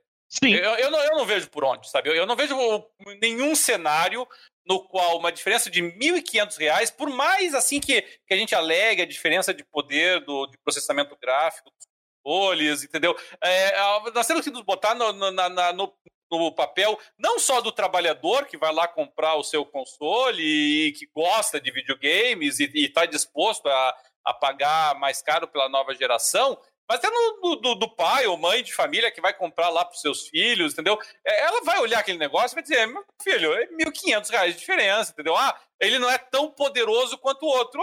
Tá, você vai ficar com menos poderoso agora, entendeu? Vai, vai curtir lá teu Minecraft, vai curtir também teu... não estão tão poderosos é, tuas, notas, tuas notas não tão poderosas. Ele pare... parece que ele roda Fall Guys, parece que ele roda é, Among Us, parece que ele roda bem esses jogos aí, assim, sabe? Então, é, ele vai ter um peso muito grande, não, não tenho dúvida disso. É, é muita diferença, sabe? É muita diferença. É, assim como o Xbox 360 é, dominou o mercado brasileiro em cima do PlayStation 3, porque a diferença era muito grande de preço entre eles, é, eu acho que se a, a Sony conseguir chegar, se a, desculpa, se a Microsoft conseguir chegar com o Série S a 2,900, eu acho realmente que ela domina o mercado brasileiro, sabe? Eu, eu acredito que vai ter um impacto muito significativo. É, é, é, é aquilo que a gente repete, né? Nós aqui que gravamos o programa, até o pessoal que está nos ouvindo aí, participando no, no bate-papo, é, nós não somos parâmetro, né? porque nós topamos gastar muito dinheiro naquilo que é o nosso hobby, naquilo que é a nossa curtição. É, eu tô, o, Porto falou em tom de brincadeira, mas, mas é verdade. Se eu, eu, eu, podendo viajar e podendo na viagem comprar uma, uma RTX 3070, que seja, ou a 3080, eu irei fazer isso. É, mesmo que a minha 1080 Ti que eu tenho hoje, mais do que dê conta do recado com relação aos jogos atuais. É, mas eu, eu curto, é, eu gosto disso, eu sou entusiasta, então eu gosto de ter o melhor. Mas isso não é verdade para o geral. O público em geral, realmente, ele quer poder jogar ali, ó. Eu vou conseguir jogar. Sair um novo GTA, eu vou poder jogar? Vai, vai. Vai rodar extraordinariamente bem? Bom, talvez não, mas vai rodar ali a 1080 uh, e você vai poder rodar aí a 60 FPS, ou vai rodar a 4K mais, mais menor bem?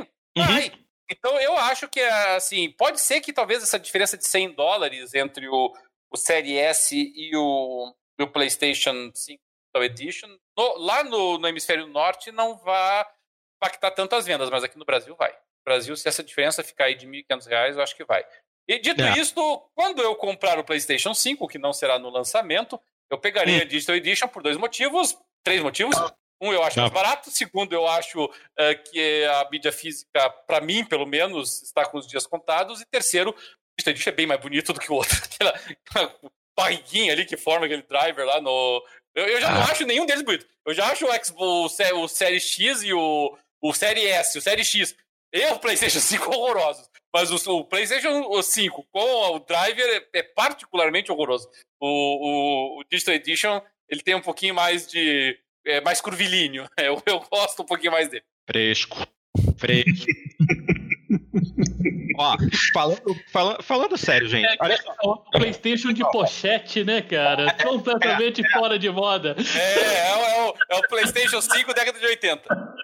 Ai, meu Deus. Olha só, é, é, eu quero. Eu quero, eu quero voltar. Eu quero voltar rapidamente ao imbecil do Jim Ryan. Porque, justamente, enquanto ele estava discutindo a respeito da questão dos preços, e ele falou aquela bobagem do Game Pass, ele falou uma outra coisa que eu achei interessante. A própria Sony nos Estados Unidos com o PlayStation 5 está se posicionando como um dispositivo de jogos premium. E além dele falar mal do Game Pass, ele também falou mal do Series S, porque ele afirma, ele disse que a proposição de um console é, por um preço muito menor, mas perdendo uma série de vantagens técnicas que ele define como serem. Nova geração, pode não se mostrar a melhor jogada para a Microsoft, porque as pessoas estão é, migrando para telas de maior resolução, as telas 4K e é, num ritmo maior. Possivelmente, muito em breve, vão começar a aparecer as primeiras telas 8K para o grande público consumidor. A gente sabe que hoje telas 8K são só mesmo para o nível mais alto do mais alto, de quem tem a grana para ter o dispositivo. E não tem nada que gere sinal 8K no momento, a não ser que você tenha uma 3080 ou uma 3090, talvez. Mas que ele não acredita que o modelo de negócios do Xbox Series S vá se sustentar por muito tempo justamente porque, levando em consideração uma geração de 7, 8, talvez 9 anos, que já está nascendo com consoles graduados de maneira diferente, ao invés da geração passada, em que lançou-se um console e depois lançaram outro no meio do caminho, muita gente é, talvez não vá para o Series S justamente por acreditar que esse não, esse não vai ser a opção ideal para muitos anos com o mesmo dispositivo. Então, a decisão deles de botar o preço mais baixo possível no PlayStation 5 sem drive foi manter a experiência premium que a Sony oferece numa faixa de preço que o público americano consiga é, pagar a mais sem quebrar muito o banco e sem é, eliminar é, capacidades gráficas, de mídia, de transferência de dados que o PlayStation 5 Full oferece. É, isso aí me pareceu então... mais torcida do que análise. Exatamente. Exatamente. Porque mas, é, uma certa parte da linha de pensamento dele tem uma certa razão. Porque se a gente levar em consideração uma geração que levando em, é, levando em consideração a última geração, foram sete anos. Uma nova geração durante, durando mais sete anos. Você compra agora um Series S, que só consegue gerar no máximo uma resolução 1440p. Daqui a sete anos, esse, o povo já vai estar tá olhando torto para esse console. Não sei, posso estar errado. Talvez eu esteja. Mas mas é uma questão de um console de entrada. Talvez ele, ele é. chegue a um público que ainda não está jogando, que ainda está sem console, é. entrar sim, nesse sim, ponto. Sim, sim, sim, né? sim, Então, a partir desse, ele pode, de repente, depois é, adquirir o outro, até mesmo na troca, vendendo um para comprar o outro. Né? Eu acho isso como um degrau. É, é, acho que foi inteligente isso. exatamente por colocar ali, vem cá, você tem, quer entrar na nova geração? Eu não tô te dando ela toda. Eu tô uhum. te dando uma portinha aqui, um degrauzinho para você chegar para você ver o que é essa nova geração. Gostou? Agora então, você adquira, tem, né, utilize esse, venda, alguma coisa, né? É, é. é eu, e, e, eu acho que é isso aí mesmo, deve ser isso aí mesmo. É, e a gente tem que lembrar que o principalmente para o nosso mercado, quando a gente olha esses preços, né, e a gente já viu aí no, no anúncio da Sony eles colocando que o preço dos, dos games na, na, nova geração vai ser 350 reais, e eu não acredito que a política da Microsoft vai ser muito diferente disso, né?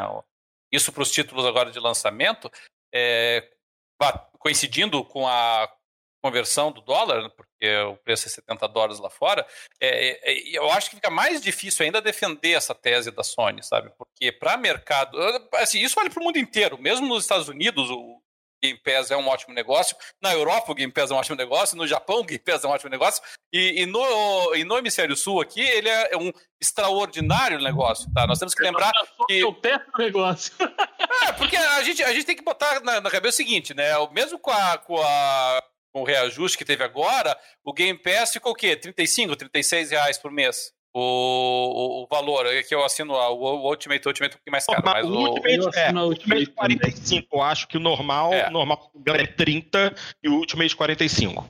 É, porque você tem que ver a realidade no qual você está se inserindo. Aqui no Brasil você paga um ano de Game Pass. Atualmente, um ano de Game Pass equivale a dois jogos, grosso modo. Na nova geração vai ser um e-mail, então quer dizer, tá mais caro ainda comprar jogos na, na nova geração. E, e, aí você olha, por exemplo, a política de preços do, do Steam, tá? Para puxar aqui a brasa para minha sardinha aqui do, no, no, PC, e aí você olha, assim, eu vou pegar aqui, já na primeira página do Steam aqui, o último, lança, o último lançamento é um jogo hentai. Como, como tem, tá cheio desses titãs no Steam Mas vamos ignorar isso aqui, vamos para um, vamos para um jogo razoável aqui. você pega aqui, ó, por exemplo, o, o, o remaster do Kingdoms of Amalur, tá 85 reais. Tá, você pega ali o, o Crusader Kings uh, 3, que, é o, que, que, está inclusive no Game Pass, diga passagem, tá? É o Crusader Kings 3 que está no Game Pass Ultimate, ele está 93. É, você pega ali o Wasteland 3, que também está no, no Game Pass, ele está 159. Tá? Então, é, essa é a diferença que nós estamos uh, tratando aqui, assim, sabe? A, a, o Steam sabe que. Não é porque o Steam, o, ah, o Steam é bobo e não sabe quanto é que está valendo o dólar. Ele sabe. Só que ele sabe que se botar os jogos a 350 reais, ninguém compra. É óbvio, é evidente. Então, é, eu acho realmente que a, a, Sony vai sentir um baque feroz aí nessa política de preços. A Microsoft também vai, mas a Microsoft vai sentir menos porque tem um Game Pass. Então, eu, eu não compro jogos pro, pro Xbox há muito tempo. Há muito tempo, porque eu me valho muito do, do Game Pass e do Game Pass uh, Ultimate no, no PC. E e, e, e, com essa enxurrada de jogos do PlayStation saindo no PC também, e aí eu olho o preço no PlayStation e olho o preço no Steam, ah, meu amigo, não tem conversa. Então, mesmo do PlayStation, eu tenho comprado pouco. Então, é, é eu, eu tô muito curioso para ver esse impacto econômico e financeiro aí desses preços numa situação, inclusive, de, de mundo inteiro em crise, de, de PIB caindo, de economias em crise, de desemprego, sabe? Brasil aí encolhendo 8, 9, 10% esse ano a economia por conta do coronavírus, e aí chega o pessoal e diz: olha, o teu game custa 360 reais. Ui, ui, entendeu? Eu, eu tô bem curioso para ver o, o é. quanto o brasileiro está disposto a encarar isso. É, existe, né, uma, uma, questão, porque às vezes a gente pensa assim, né, racionalmente não faz sentido algum gastar essa fortuna nesse momento, né, mas existe uma neurose coletiva que o pessoal chama, que se denomina FOMO, né? Fear of Missing Out, que é aquele medo da pessoa ficar fora desse mundo, está fora, da, né? Então acaba o emocional, acaba falando, falando mais alto nesse momento. No momento em que está muita gente assim com só notícia ruim, só questão ruim, nada evoluindo, a economia em frangalhos, não está ganhando o suficiente, está em risco de desemprego, então a pessoa começa a procurar coisas escapistas eu quero escapar desse mundo, eu quero isso. Né? Então acaba por isso que você vê essa aparente inco incoerência né, na aquisição de alguns bens assim que você fala, não, esse bem não é necessário agora, mas a, a pré-venda esgotou. O que, que, é isso? Tem gente ganhando mais dinheiro? Tem um lugar que não está passando, não está em crise? Esse, não, gente, é o pessoal que exatamente nesse nessa questão escapista, nessa nesse nesse fomo aí, nesse medo de ficar fora dessa, desse mundo. Bem falado, Xandão. Não, não, não. Por exemplo, o, o, Fábio Santos lá no chat do, da transmissão tá falando, eu tô desempregado, jogos novos nem tão cedo. É complicado. Eu também, eu também, eu já, eu já deixei claro, vou comprar o Xbox One X, mas não vou comprar um jogo sequer também tão cedo.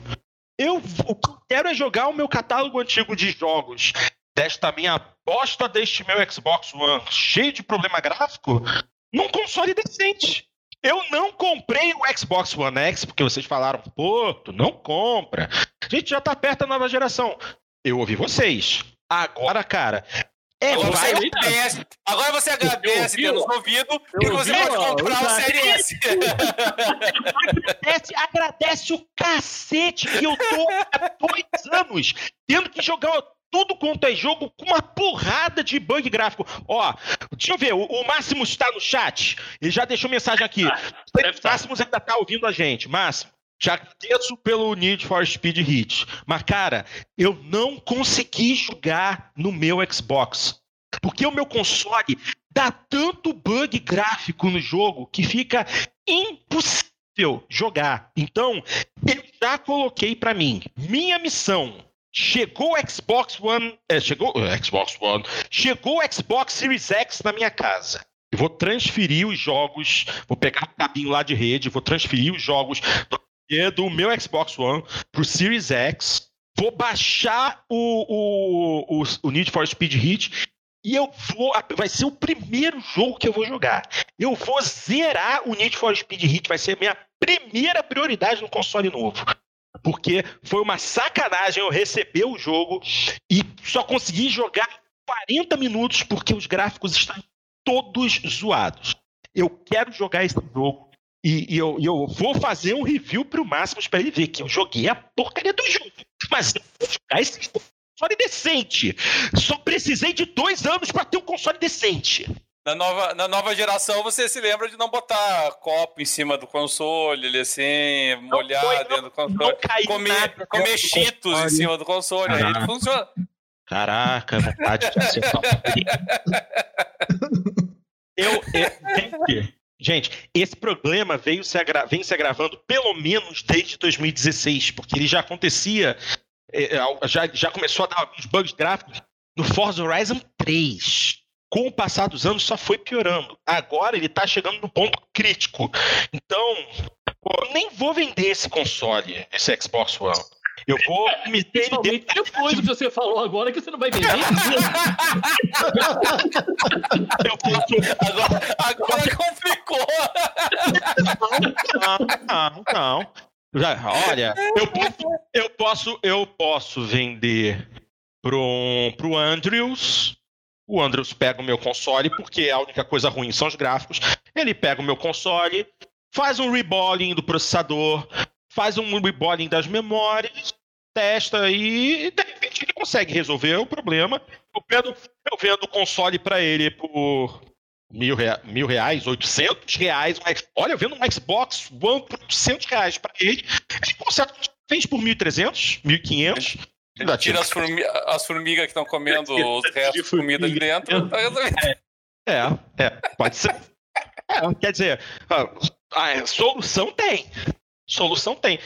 como vocês sabem, isso colecionar. Então, possivelmente, eu vou botar o Xbox dentro da caixinha original dele, que eu tenho guardado na casa dos meus pais, que ele fica, vai ficar guardadinho bonitinho lá.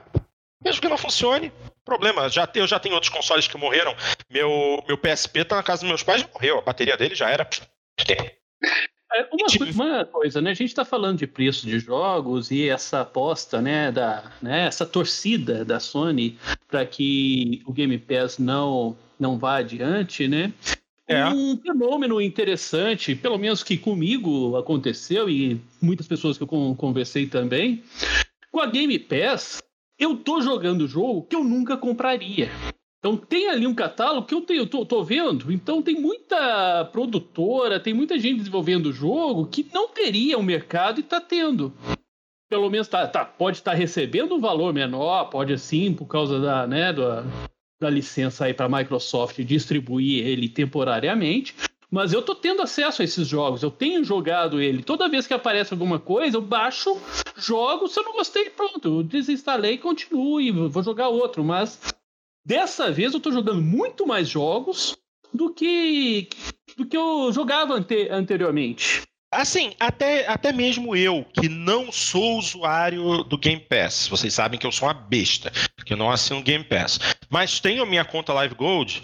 Cara, eu olho para minha lista de jogos Live Gold e eu tenho 180 jogos que a Microsoft me deu de Xbox One e mais de 200 jogos de Xbox 360 e do Xbox Caixão que eu nunca joguei. E eu, essa semana que passou, eu tava jogando o jogo de moto MX, MX não sei o que, de Xbox One, de Xbox, de Xbox caixão, rodando lindo no Xbox One. Um jogo que eu nunca pensei que eu fosse jogar na vida. Tá instalado e eu tô jogando. É interessante isso, porque mesmo não tendo Game Pass, ser um assinante Live Gold, porra, me proporcionou uma pancada de jogo. E agora, com console decente, eu vou conseguir jogar vários deles. Essa é a parte boa. Gente, vamos continuar falando de preço ou a gente avança mais um pouquinho, porque falamos de muita coisa a respeito, mas a, a apresentação da Sony não acabou assim. A apresentação da Sony ainda teve uma coisinha, uma surpresinha no final, né? Que assim, eu vi, eu vi os vídeos de React na internet e nego só faltou arrancar a cueca pela cabeça durante o anúncio, né? Estou falando de é, God of War Ragnarok.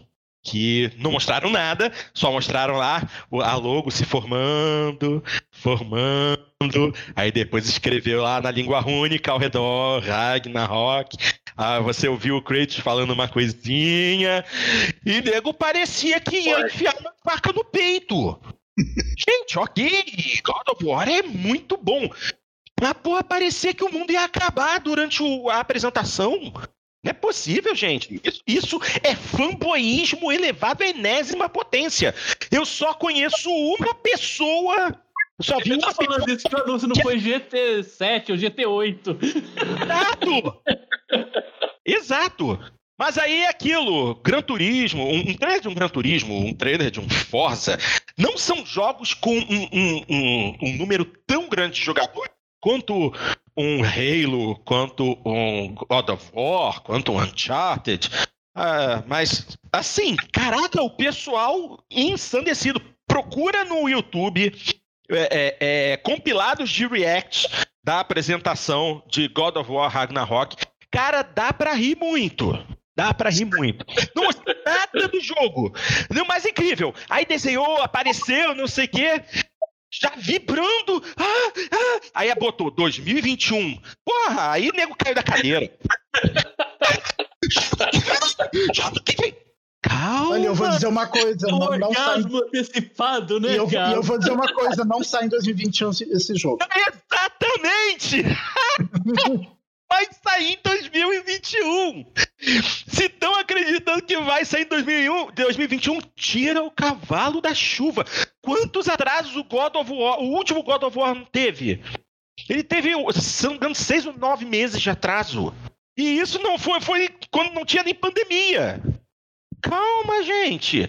O jogo é bom, ah, porra. Vocês não vão morrer se ficarem sem o jogo. Cruze, que desespero. Esse jogo é para 2022. é, sim, sem dúvida nenhuma, 2022.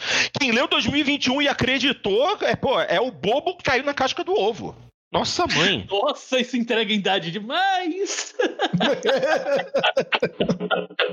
As crianças de hoje nem devem saber o que é isso. Ah, eu, eu, acho que a parte mais legal do anúncio foi exatamente o fato deles de dizerem que é 2021. Então, para todos os efeitos, um, um launch title. É... La launch title? Não, sim, porque. é, nem o Alan Wake foi o launch title do, do 360. A gente considera.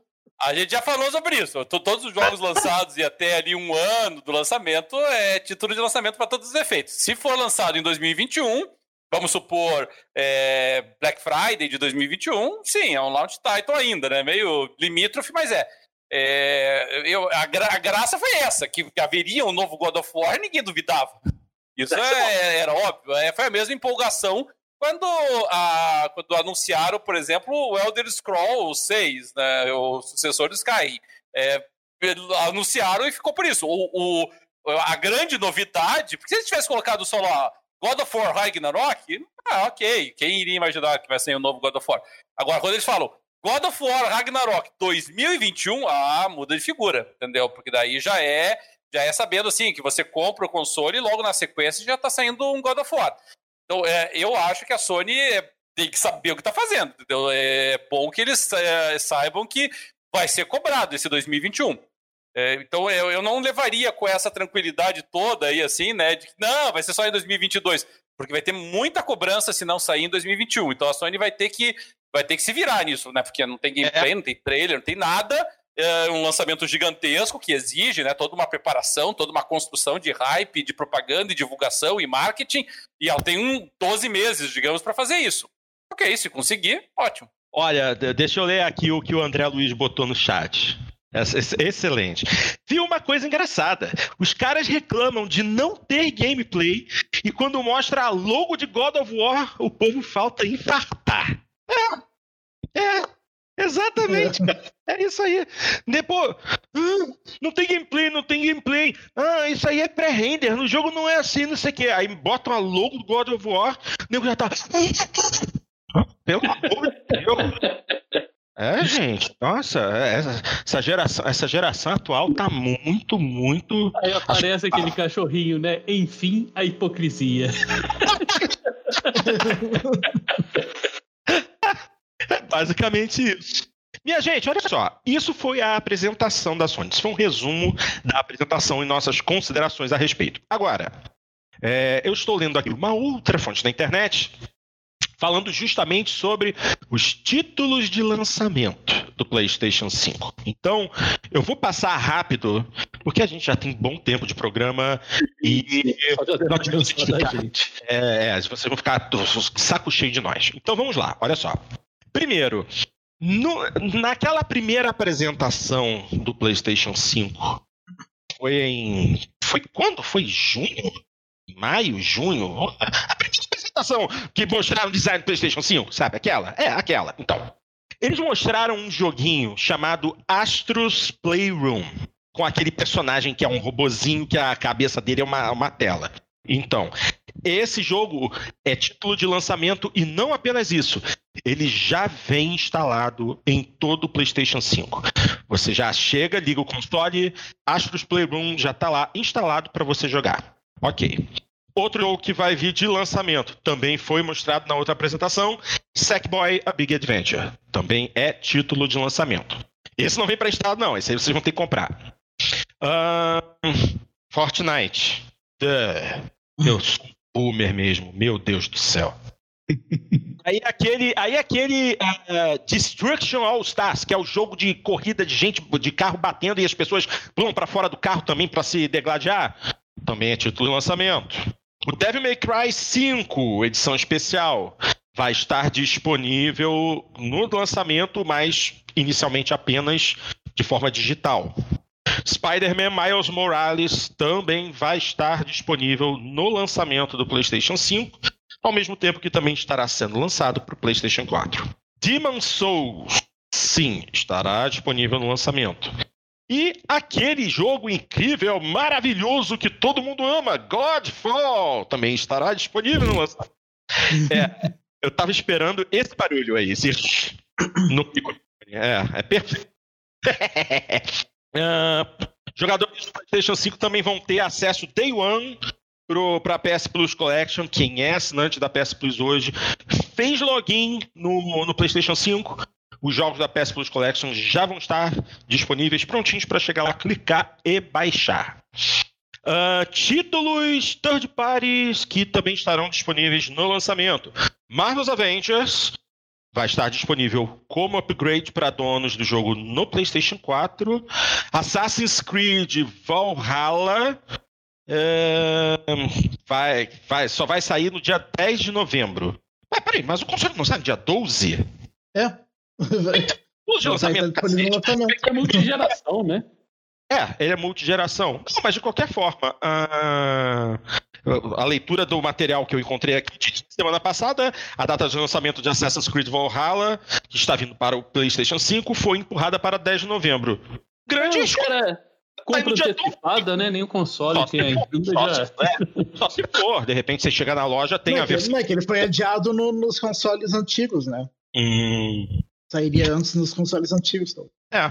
E fora, e fora isso, mais nada. Não, esses são os jogos que deverão estar disponíveis de cara no lançamento do PlayStation 5 para quem quiser adquirir as versões físicas, quando possível, e as versões digitais que estarão certamente esperando lá para baixar na PSN.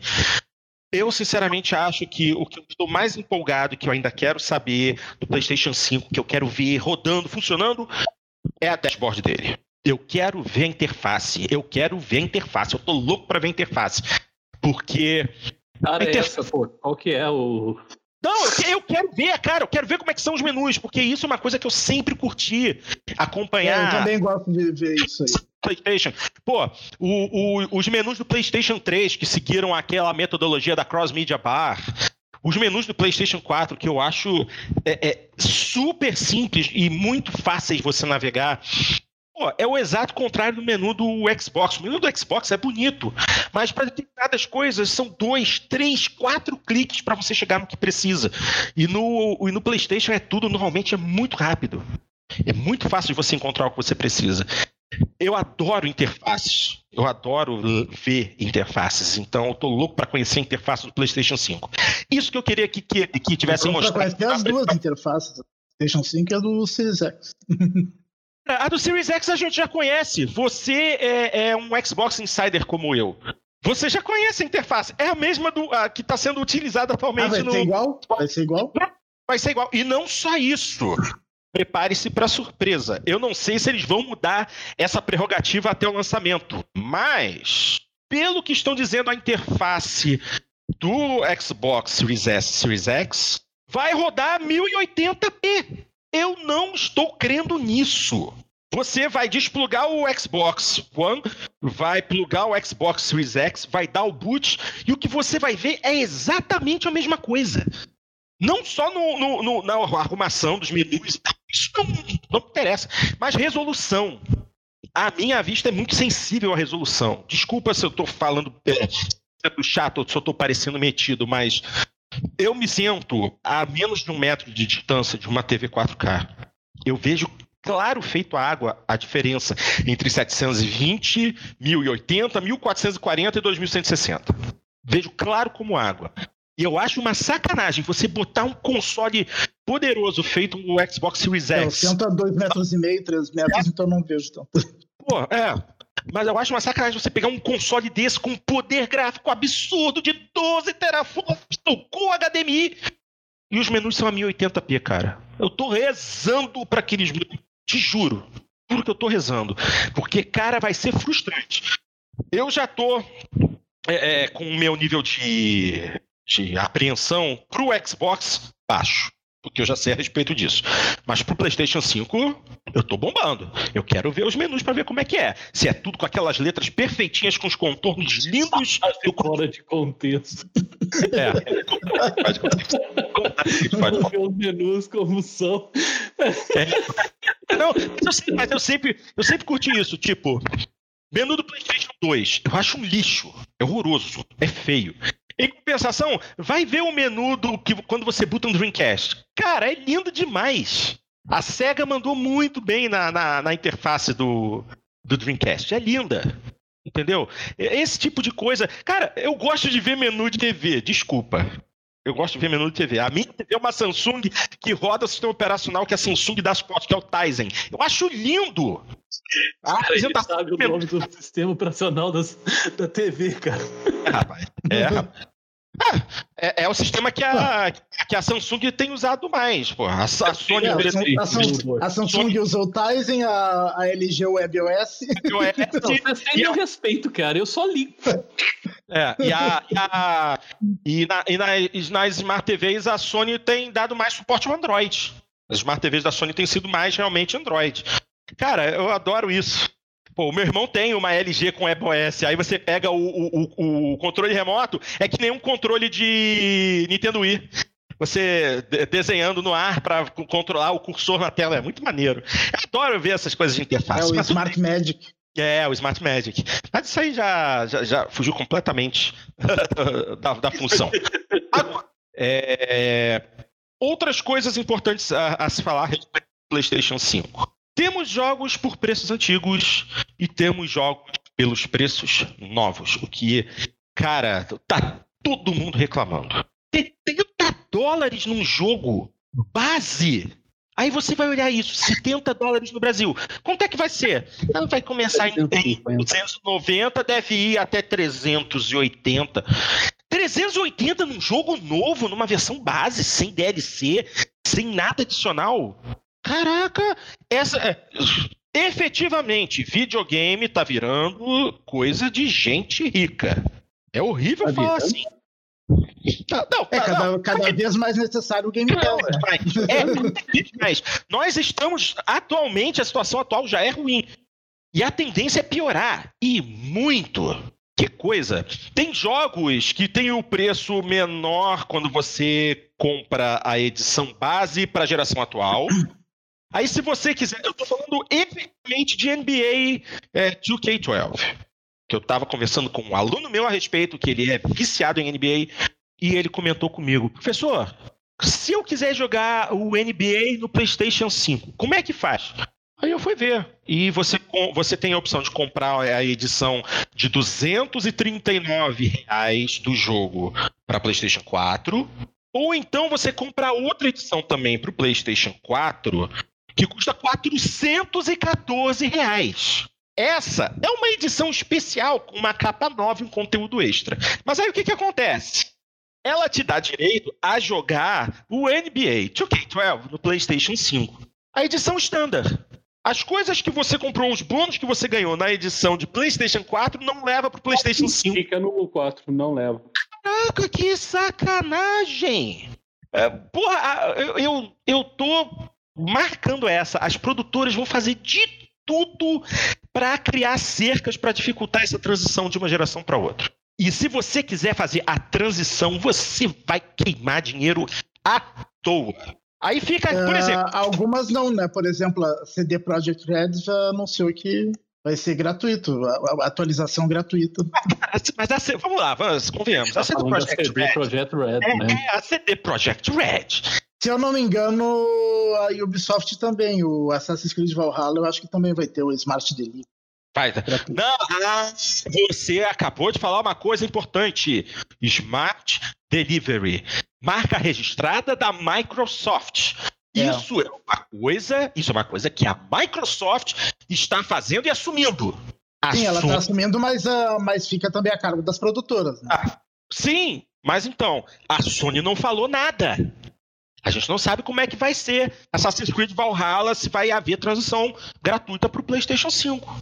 Esse mesmo aluno que falou comigo a respeito do NBA também comentou outra coisa interessante. Como é que fica o GTA? Eles inventaram de fazer uma versão de GTA para PlayStation 5. Eu já tenho GTA no PlayStation 4. Vamos lá, eu não tenho, mas eu tô. Será que vai fazer? Eu tenho no 360, tenho no Xbox One, vou ter no Xbox Direct, no mesmo é, GTA. É, então, mas, mas, mas então, Xandão, mas a questão, Xandão, é justamente essa. O jogo foi originalmente lançado no Xbox 360, que era um console com uma arquitetura é, de processamento completamente diferente. O Xbox, tanto o Xbox quanto o PlayStation, eram processadores de arquitetura RISC. Entrou é, o PlayStation 4 e o Xbox One, voltamos pro. Voltamos, não. A Sony não. A Sony entrou pela primeira vez, a Microsoft voltou para a arquitetura x86, arquitetura de PC. E os novos consoles continuam na arquitetura x86. E tanto Sony quanto Microsoft falaram: teremos retrocompatibilidade com o console anterior. Beleza. Mas e aí?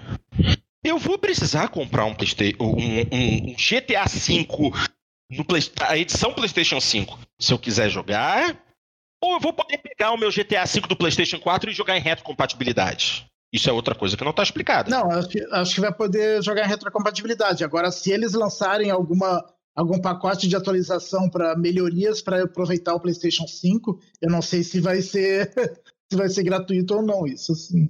Cara, tem, tem, tem, tem essas Mas questões. retrocompatível vai ser. Isso, isso sim. É, não, eu, bom, espera-se, né? Deve Só que ser. pra jogar com, com, sem melhoria nenhuma, não. Ah, cara, não, não, não, peraí, sem melhoria nenhuma, não. Calma. Não, vai, vai, ele vai melhorar um pouco a taxa de frames. É, assim. se, se, você tiver um, um é, a filtragem de texturas um pouquinho melhor, um, um, um, um field of view, né? campo de visão um pouquinho mais longo, e uma estabilidade completa do frame rate, ao invés. O jogo roda a 30 frames por segundo.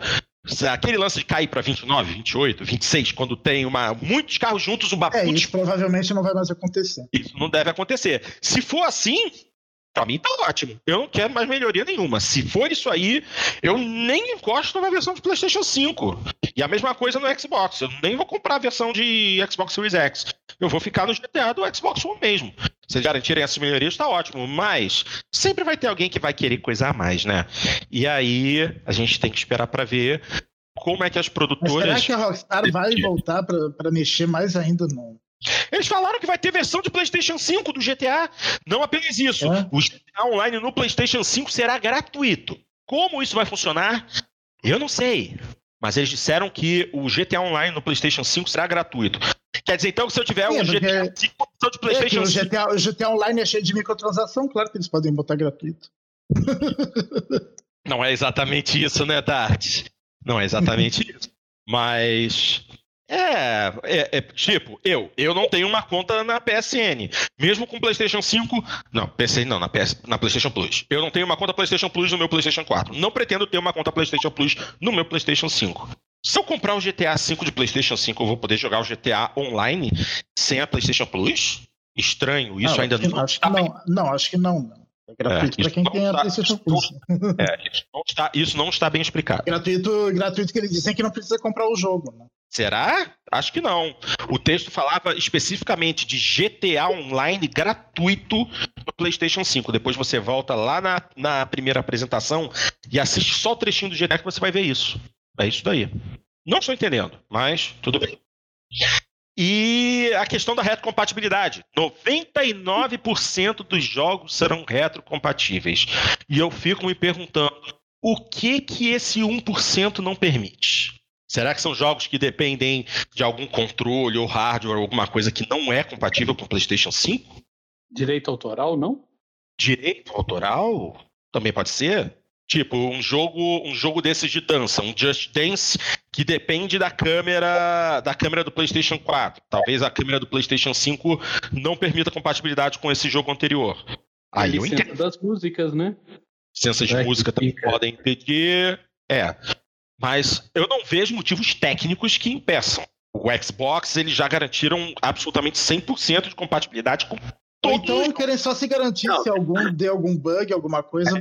É, é, pode ser. Pode ser. É, eles preferem dar um, criar esse 1% aí para se garantir no momento em que alguém começar a reclamar de um jogo que não está rodando corretamente. É a margem de segurança deles. Isso, margem de segurança. Mas é. o, a retrocompatibilidade do PS5 é só com os jogos do PS4. PS4. Só. Sim. É, né? Porque a, da, a Microsoft já colocou retrocompatibilidade até o Xbox até Caixão. o Xbox Caixão. Né? E vai uh, continuar. Mas o. Xbox Caixão uh, é só nos que já são compatíveis atualmente, né? Não, É, outro dia eu tava Não é jogando Black, cara. Continua um jogão. Envelheceu bem, continua um jogão Black. Do, do, Xbox Caixão e do 360 é daqueles que receberam a compatibilidade até hoje, né? É. Não é todos. Não, Não mas é aí. Sim, mas o que, que aconteceu? Naquela época, a Microsoft falou que a, eles iam parar, eles iam interromper a retrocompatibilidade do Xbox 360 e do Xbox Caixão, porque a equipe que trabalhava nisso seria movida para cuidar do, da retrocompatibilidade é, dentro do Xbox Series X e Series S. Com o fim do desenvolvimento e lançamento do console, eles poderiam voltar a fazer, a, a, a pegar os títulos antigos e a, arrumar eles para rodarem nos novos consoles, vocês não acham? Eu gostaria Sim, muito que. Não sei. Que tem, tem alguns, assim, umas. Algumas é. pérolas assim, esquecidas no passado. É, que é muito legal, cara. É, cara, eu até hoje, se tem um jogo na minha vida que eu preciso jogar de novo e que seria ótimo eu poder rodar no console moderno, pelo amor de Deus, é PGR! Eu quero meu PGR2, meu PGR3 e meu PGR4 rodando de novo. Eu joguei PGR2 em retrocompatibilidade no, no Xbox 360. Porra, é muito maneiro o jogo, muito maneiro. É incrível eles nunca terem colocado em pelo menos o 4 né, em retrocompatibilidade. É, nem o 3 nem o 4. Pô, e PGR é uma marca da Microsoft. É. Isso. Mas, vamos lá. Bom, minha gente, é, eu, só para encerrar aqui, já tô vendo o coitado do cadelinho lá, ele tá. É, vem a cor do cadelinho aí, dormiu. Não, ele não está dormindo. Eu tô vendo a cabeça dele balançar de um lado pro outro. Ou seja, está meditando.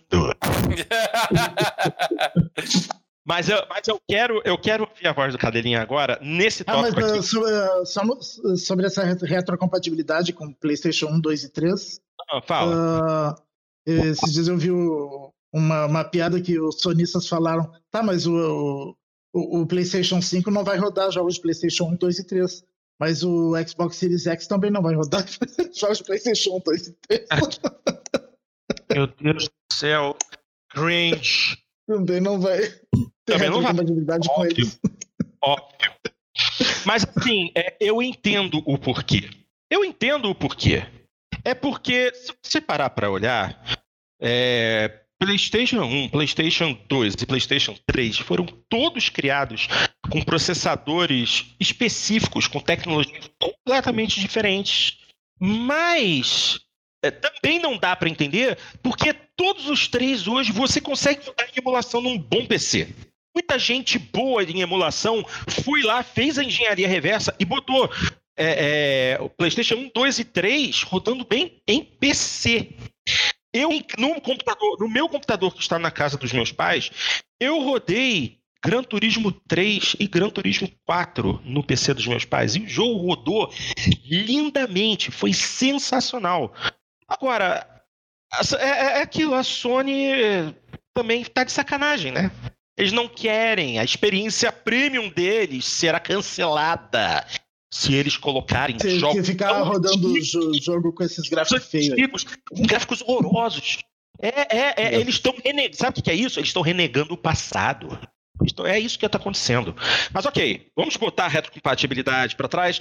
Vamos voltar a falar a respeito de tretas do PlayStation 5. E para fechar esse programa hoje, para não ficar muito longo, e eu vou querer o Cadeirinho falando a respeito. Agora, agora você tá preocupado que não vai ficar longo? Você falar isso aí uma meia hora. Eu quero, eu quero... A, a sexta hora de programa. É, eu quero fechar, eu quero fechar, eu quero fechar, eu quero fechar a discussão hoje com um último tópico. Não vamos nos alongar muito, mas eu quero o Cadeirinho falando, porque tem a ver com dinheiro e tem a ver com sacanagem que foi a. Você é autoridade no assunto. eu, tô, eu tô aguardando o desdobramento. então, foi. Então, eu tô, falando, eu tô falando a respeito da sacanagem das pré-orders do PlayStation 5. Que, pô, cara, que coisa lamentável. O, o fim da apresentação, no fim da apresentação do evento, o, saiu na conta do Twitter oficial PlayStation que as pre-orders começariam eh, no dia seguinte, quinta-feira, de manhã cedo, em revendas autorizadas, revendas selecionadas. E o que, que aconteceu? Ah, logo depois que saiu esse tweet, Walmart foi lá. Não quer esperar? Já pode fazer a agora. Gente, acabou. Acabou a apresentação. A Sony falou pre-orders amanhã. E as lojas, pre-order hoje.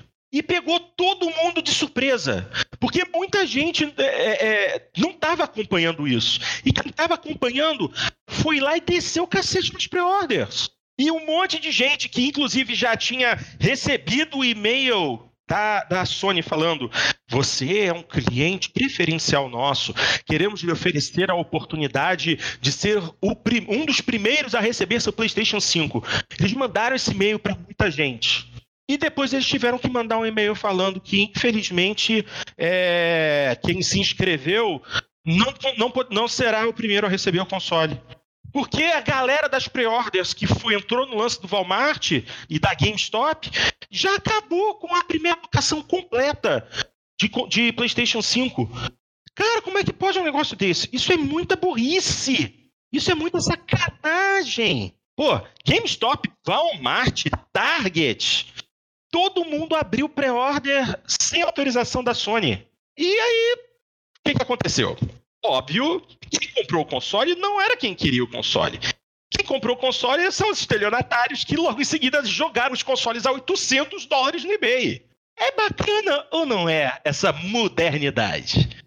Cara, o que que tava para processar uma, uma, umas, umas cambadas dessa de, de Walmart, GameStop? Pô, a Sony podia meter a azaralha e fazer uma grana em cima dessas lojas, cara. Por que, que você acha que tem tanto. Como é que pode ter tanta gente imbecil nesse mundo. Cadelinho, se fosse você que fez a sua, a sua pré-alocação do teu console com seu suado dinheirinho, a Sony falou, você vai ter seu console, e logo depois você descobre que deu essa merda e que você só vai receber a próxima leva de console. Você mantém o seu pedido ou cancela? Olha, Porto, me colocando nessa situação, eu provavelmente manteria, sabe? Faria reclamações, espernearia, iria reclamar, mas é, é muito mais. muito no Twitter. É, mas é muito mais desgastante você, às vezes, obter o teu refund do que, que, do que simplesmente demonstrar a tua insatisfação dessa forma. É, mas é um dos riscos, não estou culpando, obviamente, o consumidor, a culpa é do, do produtor nesse caso, mas é um dos riscos da, da pré-venda, né? Você nunca sabe eh, exatamente se, se eles têm estrutura para aguentar a pré-venda. E geralmente não tem. E isso aconteceu também na, no lançamento das placas de vídeo. As 30, a 3080 esgotou. A 3080 hum. não está mais disponível no mercado. E, e, é claro, quem comprou a 3080 não foram os jogadores, foi o pessoal que faz mineração de Bitcoin, porque ela é, ela tem uma capacidade de processamento muito grande por um preço muito baixo para fazer essa mineração de Bitcoin. E, e, desapareceu do mercado. E aí teve ali uns caras dizendo: ah, gente, não fiquem assim, é, a 3080 é só um commodity, você não precisa dela para agora. Veja, é precisar, precisar, ninguém precisa de um console, ninguém precisa de um PlayStation, ninguém precisa de um Xbox. Mas a... que precisa é respirar, comer e cagar, é. cara. É, então esse, é, esse argumento. É, é vantagem. Esse argumento é um argumento fraco, a meu ver. É, o argumento tem que ser: a pessoa gastou um dinheiro, e não foi um dinheirinho, foi um dinheiro importante para ela, e ela quer que seja observado o que foi combinado, o que foi pactuado, que é uma exigência perfeitamente natural, a meu ver. Sabe? Então, realmente, eu ficaria muito brabo. Mas como uh, os, os refunds nem sempre são muito fáceis, sabe, por, por uma questão prática, que já aconteceu no passado. Já, já comprei algumas coisas em pré-venda, atrasou e eu mantive, fiquei aguardando. Recentemente teve um quadrinho aí que eu, que eu fui financiador, que o cara atrasou meses o lançamento da obra. Ah, que ruim, mas espero, entendeu? Paciência.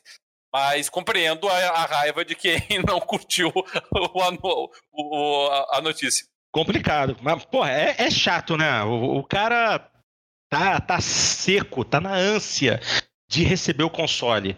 Ele recebe um convite para ser um dos primeiros a receber o console em casa. Ele bota o dinheiro, ele aceita a pre-order. A Sony garante. E aí dá merda. E o coitado fica, vai ficar a ver navios, porque certamente É, bom, pelo menos a Sony é, foi lá, pediu desculpas e disse que vai é, aumentar a produção do console para ter mais unidades disponíveis na pré-venda para atender novos consumidores e aqueles que realmente tinham feito a pré-order corretamente. E eu, se não, fosse. Mas eu, mas eu não entendi eu... direito o que aconteceu. Vocês já tinham feito a pré-order, como é que ficaram sem? Não, não entendi essa. Já não estava reservado? É, eu acho que não rola esse lance de reserva. Eles criam uma alocação de pré-order, mas eles não botam exatamente o nome. Eles falam que a pessoa que fez a pré-order vai receber. Mas eles dão, eu acho que eles dão preferência a quem não sei, eu não sei qual é. Se eles dão preferência às, às, às lojas com quem eles têm os contratos de distribuição, como o, o a própria Sony ofereceu uma pré-order por ela, por si própria. Ela não se precaveu ao separar consoles para atender essas pré-orders. Pois é, foi mal feito isso, né? Por isso que a Sony veio que a pessoa. Porque uh, uma coisa é tu fazer uma reserva sem pagar nada, outra coisa é tu pagar em adiantado no mínimo era, tinha que estar tá reservado já certo, né? Ah, foi, cara, muito triste. Muito triste, mas vamos ver se a Sony faz o certo e atende a quem realmente pediu no tempo certo. E eu já falei e repito, a Sony tinha que processar essas, essas distribuidoras. Pô, é, isso aí tem um termo técnico, né? Se chama uhum. lambança. termo técnico. é, cara, foi, foi uma lambança de primeiro mundo, literalmente. Ok, minha gente, meia-noite e 36. Duas horas o Bernardo, O Bernardo tá falando que não teve um momento eh, do, do board game, né? E eu tô aqui, né? Até já fiz um spoilerzinho, né? Fiz oh, aparecer ah, o. Então, e, e aqui no Brasil também já começou a pré-venda, né? E aqui praticamente em todas as lojas já esgotou a, edição digital. Ah, o PS. E em, em, em, algumas lojas também já esgotou a edição com disco. Em algumas lojas ainda tem edição com disco. É, como não vou fazer pré-order de console? Console para mim é na loja, tirando o console na mão assim, na frente de todo mundo, bota o console no balcão, as pessoas olham para você e você faz. E, então... e a Microsoft Brasil, ah. silêncio total. Né? Uh, putz, tem isso também, né? Eles informaram que as pré, a pré-venda começam no dia 22. Sim. Em 36 países, mas o Brasil não está entre eles. É. E, e, esperam resolver a situação na semana que vem, que te, tem alguns entraves burocráticos aqui no Brasil. É, não, é, isso é interessante porque eu até estava acompanhando esse clusterfuck no, no Twitter e é complexo, né? Porque a Microsoft ainda está negociando questão de impostos e tal para vender o console. Só que aparentemente... Há um boato também de que eles estão tentando viabilizar aquele All Access aqui para o Brasil, por isso também que está demorando. Né? Sim. Mas tudo é boato, né? Nada é. Nada é, é não, mas então. Mas, a, mas a, o, o lance todo é que a Microsoft Brasil não está sabendo conversar com os consumidores. Porque não. já havia, já havia sido informado que haveria essa pré-ordem de pré-order em diversos países no dia 22. Brasil não foi citado, só que é, a reclamação é que muita gente entrou em contato com o Xbox Brasil no Twitter e eles simplesmente não respondem. Não, não há clareza. Entendeu? Eles podiam muito bem chegar e falar: não está. Daí o começou. É, ainda estamos em processo de negociação com o governo para definir o valor do console. Quando, quando resolvermos tudo, anunciaremos a pré-venda. Não foi o que aconteceu. É, aí tiveram que falar. Daí o pessoal, come... o pessoal começou a falar com a matriz. É, a matriz, quem respondeu na matriz foi a, a tal da Cindy Walker, que trabalha dentro da, da, Microsoft nos Estados Unidos e ela, e ela respondeu: Estamos finalizando os detalhes necessários para pré-vendas no Brasil. Não conseguiremos iniciá-las no dia 22, mas acreditamos que, faz, que faremos progresso nas negociações durante a próxima semana. Fiquem ligados. Aí logo depois todo mundo caiu na pele do representante da Xbox Brasil no Twitter E assim, foi feio de assistir. Feio de assistir, cara. a, a, a thread é enorme. E, e ainda tem mais. Mas, cara, ficou, ficou feio para a Microsoft Brasil. Bem feio. Ah, pô, os, os, Estados Unidos tiveram que responder. A Microsoft Brasil já se comunicou melhor com a comunidade. Nossa, nossa.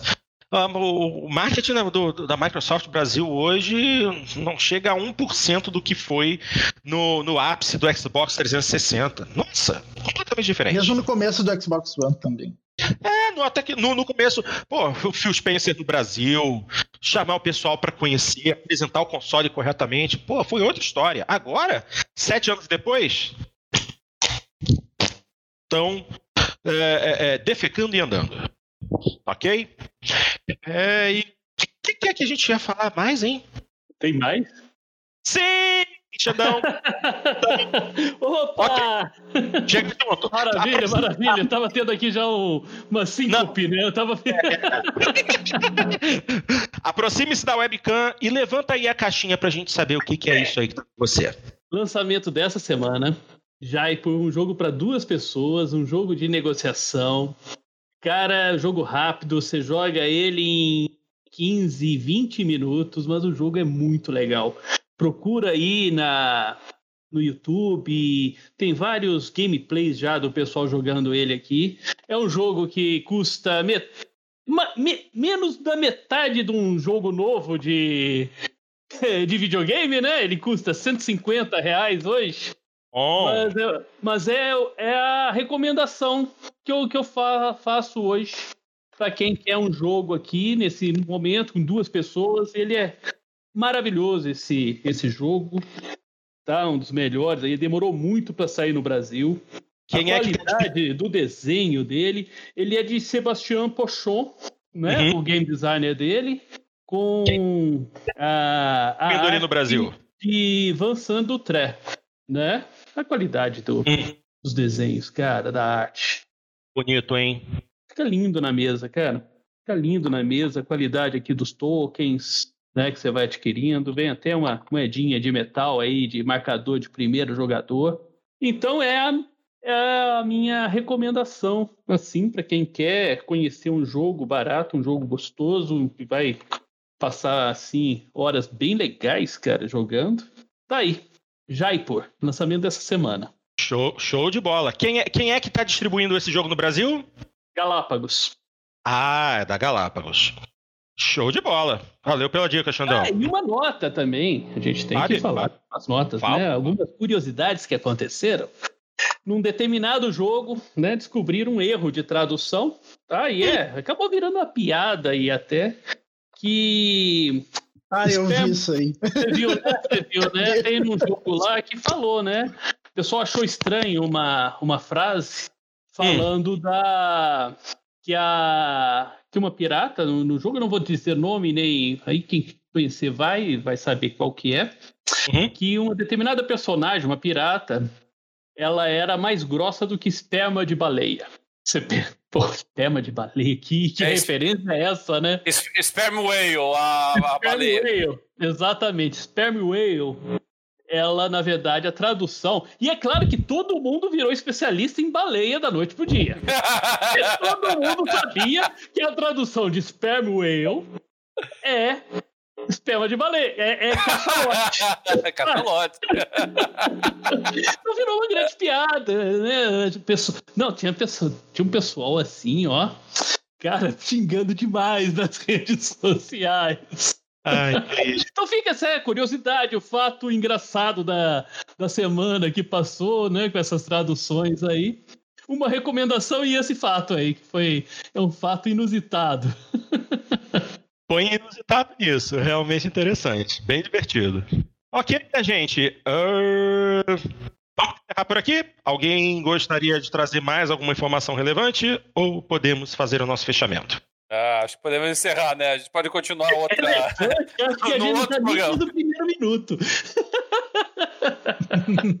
Mas foi muito bacana a, a, a, participação do pessoal hoje, o movimento. Não, Temos o pessoal que pediu aí a, os likes aí, que com certeza contribuiu para que o pessoal nos acompanhasse ao vivo. Foi bem, foi bem bacana hoje. Foi, hoje o chat, o chat ao vivo hoje bombou, Bernardo. Ah, eu agradeço demais aí, tô vendo aqui. Bernardo, André, Aline, Antônio Cleiton, Alexandre. Aline, Aline que quis, quis me ouvir hoje, eu falei pra ela, ah, você conhece podcast? Eu participo de um podcast. Ah, então o link que eu quero ver. Aline, minha querida, beijo pra você. Ah, Alexandre Santiago, Karate, pô, quem mais? É, Máximos. O Máximos Mínimos. Máximos Mínimos. Charlie, Lima Charlie. Pô, teve, hoje o chat bombou. Tô, tô acompanhando, tô vendo aqui. Gostei de ver. A audiência, a audiência foi recorde hoje. É, Pô, legal. O meu querido amigo, o meu querido amigo Johnny, do The Johnny is on the Table, que, pessoal, vão lá, assistam um dos melhores canais de board game aqui na nossa YouTube esfera brasileira. Isso aí. Isso aí. Karate, a gente tá vendo, você tá aqui ainda, show de bola. Lucas Bru, vale a pena comprar lá fora? Tanto quanto óbvio, né? Acho que sim. Acho que sim. É, console sim, jogo não. Jogo não, é, da, na Exatamente. Console é melhor comprar lá fora. Os jogos compra na PSN, que normalmente a cotação do dólar no, na PSN é meio estranha, e aí normalmente jogo na PSN Brasil é mais barato. É isso aí. Minha gente, vamos chegando então ao final de mais uma edição do Jogando Papo. Agradecemos a todos vocês que nos acompanharam até agora, que tiveram a capacidade de se exceder até este momento, duas horas de duração do programa, duas Escutar esse, esses velhos gagar falando de coisa de videogame, bicho. É, vem cagar, vem cagar. Hoje, o que eu falei de besteira que denunciou minha idade, Gente, eu tenho 43, eu sou. Da casca do ovo. Não escondo, eu sou boomer total. Eu assisti Ultraman. Isso já diz muita coisa. Então, minha gente, queremos agra agradecer muito a quem teve a ousadia de conseguir acompanhar-nos até esse momento ao vivo. Valeu mesmo pela força. Amamos vocês. Para todos que nos ouviram na nossa versão de podcast ou a gravação desse programa mesmo no YouTube, obrigado pela sua audiência. Lembre-se sempre, se você assiste no YouTube, clica aqui embaixo, se inscrever, clica no sininho para receber as notificações e dá um likezinho pra gente que a gente ganha um pouquinho mais de relevância e aparece mais no YouTube. Beleza? Se você nos, se você nos ouve através de qualquer plataforma de podcast, muito obrigado. Se você quer nos ouvir através de plataformas de podcast, vai lá, Deezer, é... Spotify. Spotify. Spotify, é. Me fugiu, porque essa porcaria desse podcast da tá, Apple. É podcasts da Apple, Google, Google Podcast, podcast, qualquer agregador de podcast que você usa. Quero pedir desculpa, mas eu travei no Deezer, porque eu tô vendo. Agora você vê anúncio no, no YouTube. Porra, mas é tanto comercial do Deezer. Tanto comercial do Deezer. Plano família, plano família, plano família. Caraca, cara. Eu não assino o Deezer porque o Deezer enche o saco. Por isso que eu uso o Spotify. Pronto, falei. E aí? E é isso aí. Acabamos tá. de perder um patrocinador. É. tô nem aí, tô nem aí. Ó, o Spotify dá mais dinheiro, então vambora. Sacanagem. Gente, muito obrigado pela audiência. Fiquem na paz. E vamos ver se daqui a duas semanas. Duas semanas os consoles começam a aparecer. É, deixa eu ver aqui. É, duas semanas. É, daqui a duas semanas no dia. Ah, não, não, não. Daqui a três semanas os consoles. Então ainda tem programa antes do lançamento da nova geração. Ok? É isso aí. Então daqui a umas duas semanas antes dos novos consoles. Não, ainda, ainda vai ter. Não, então, vai ter. Antes Vocês viram que essa despedida já tem meia hora, né? É. Antes do, antes do lançamento dos novos consoles ainda tem podcast. Tá bom? Um grande abraço a todos vocês. Fiquem na paz. Mandem suas mensagens para o jogandopapo.com.br e até a próxima.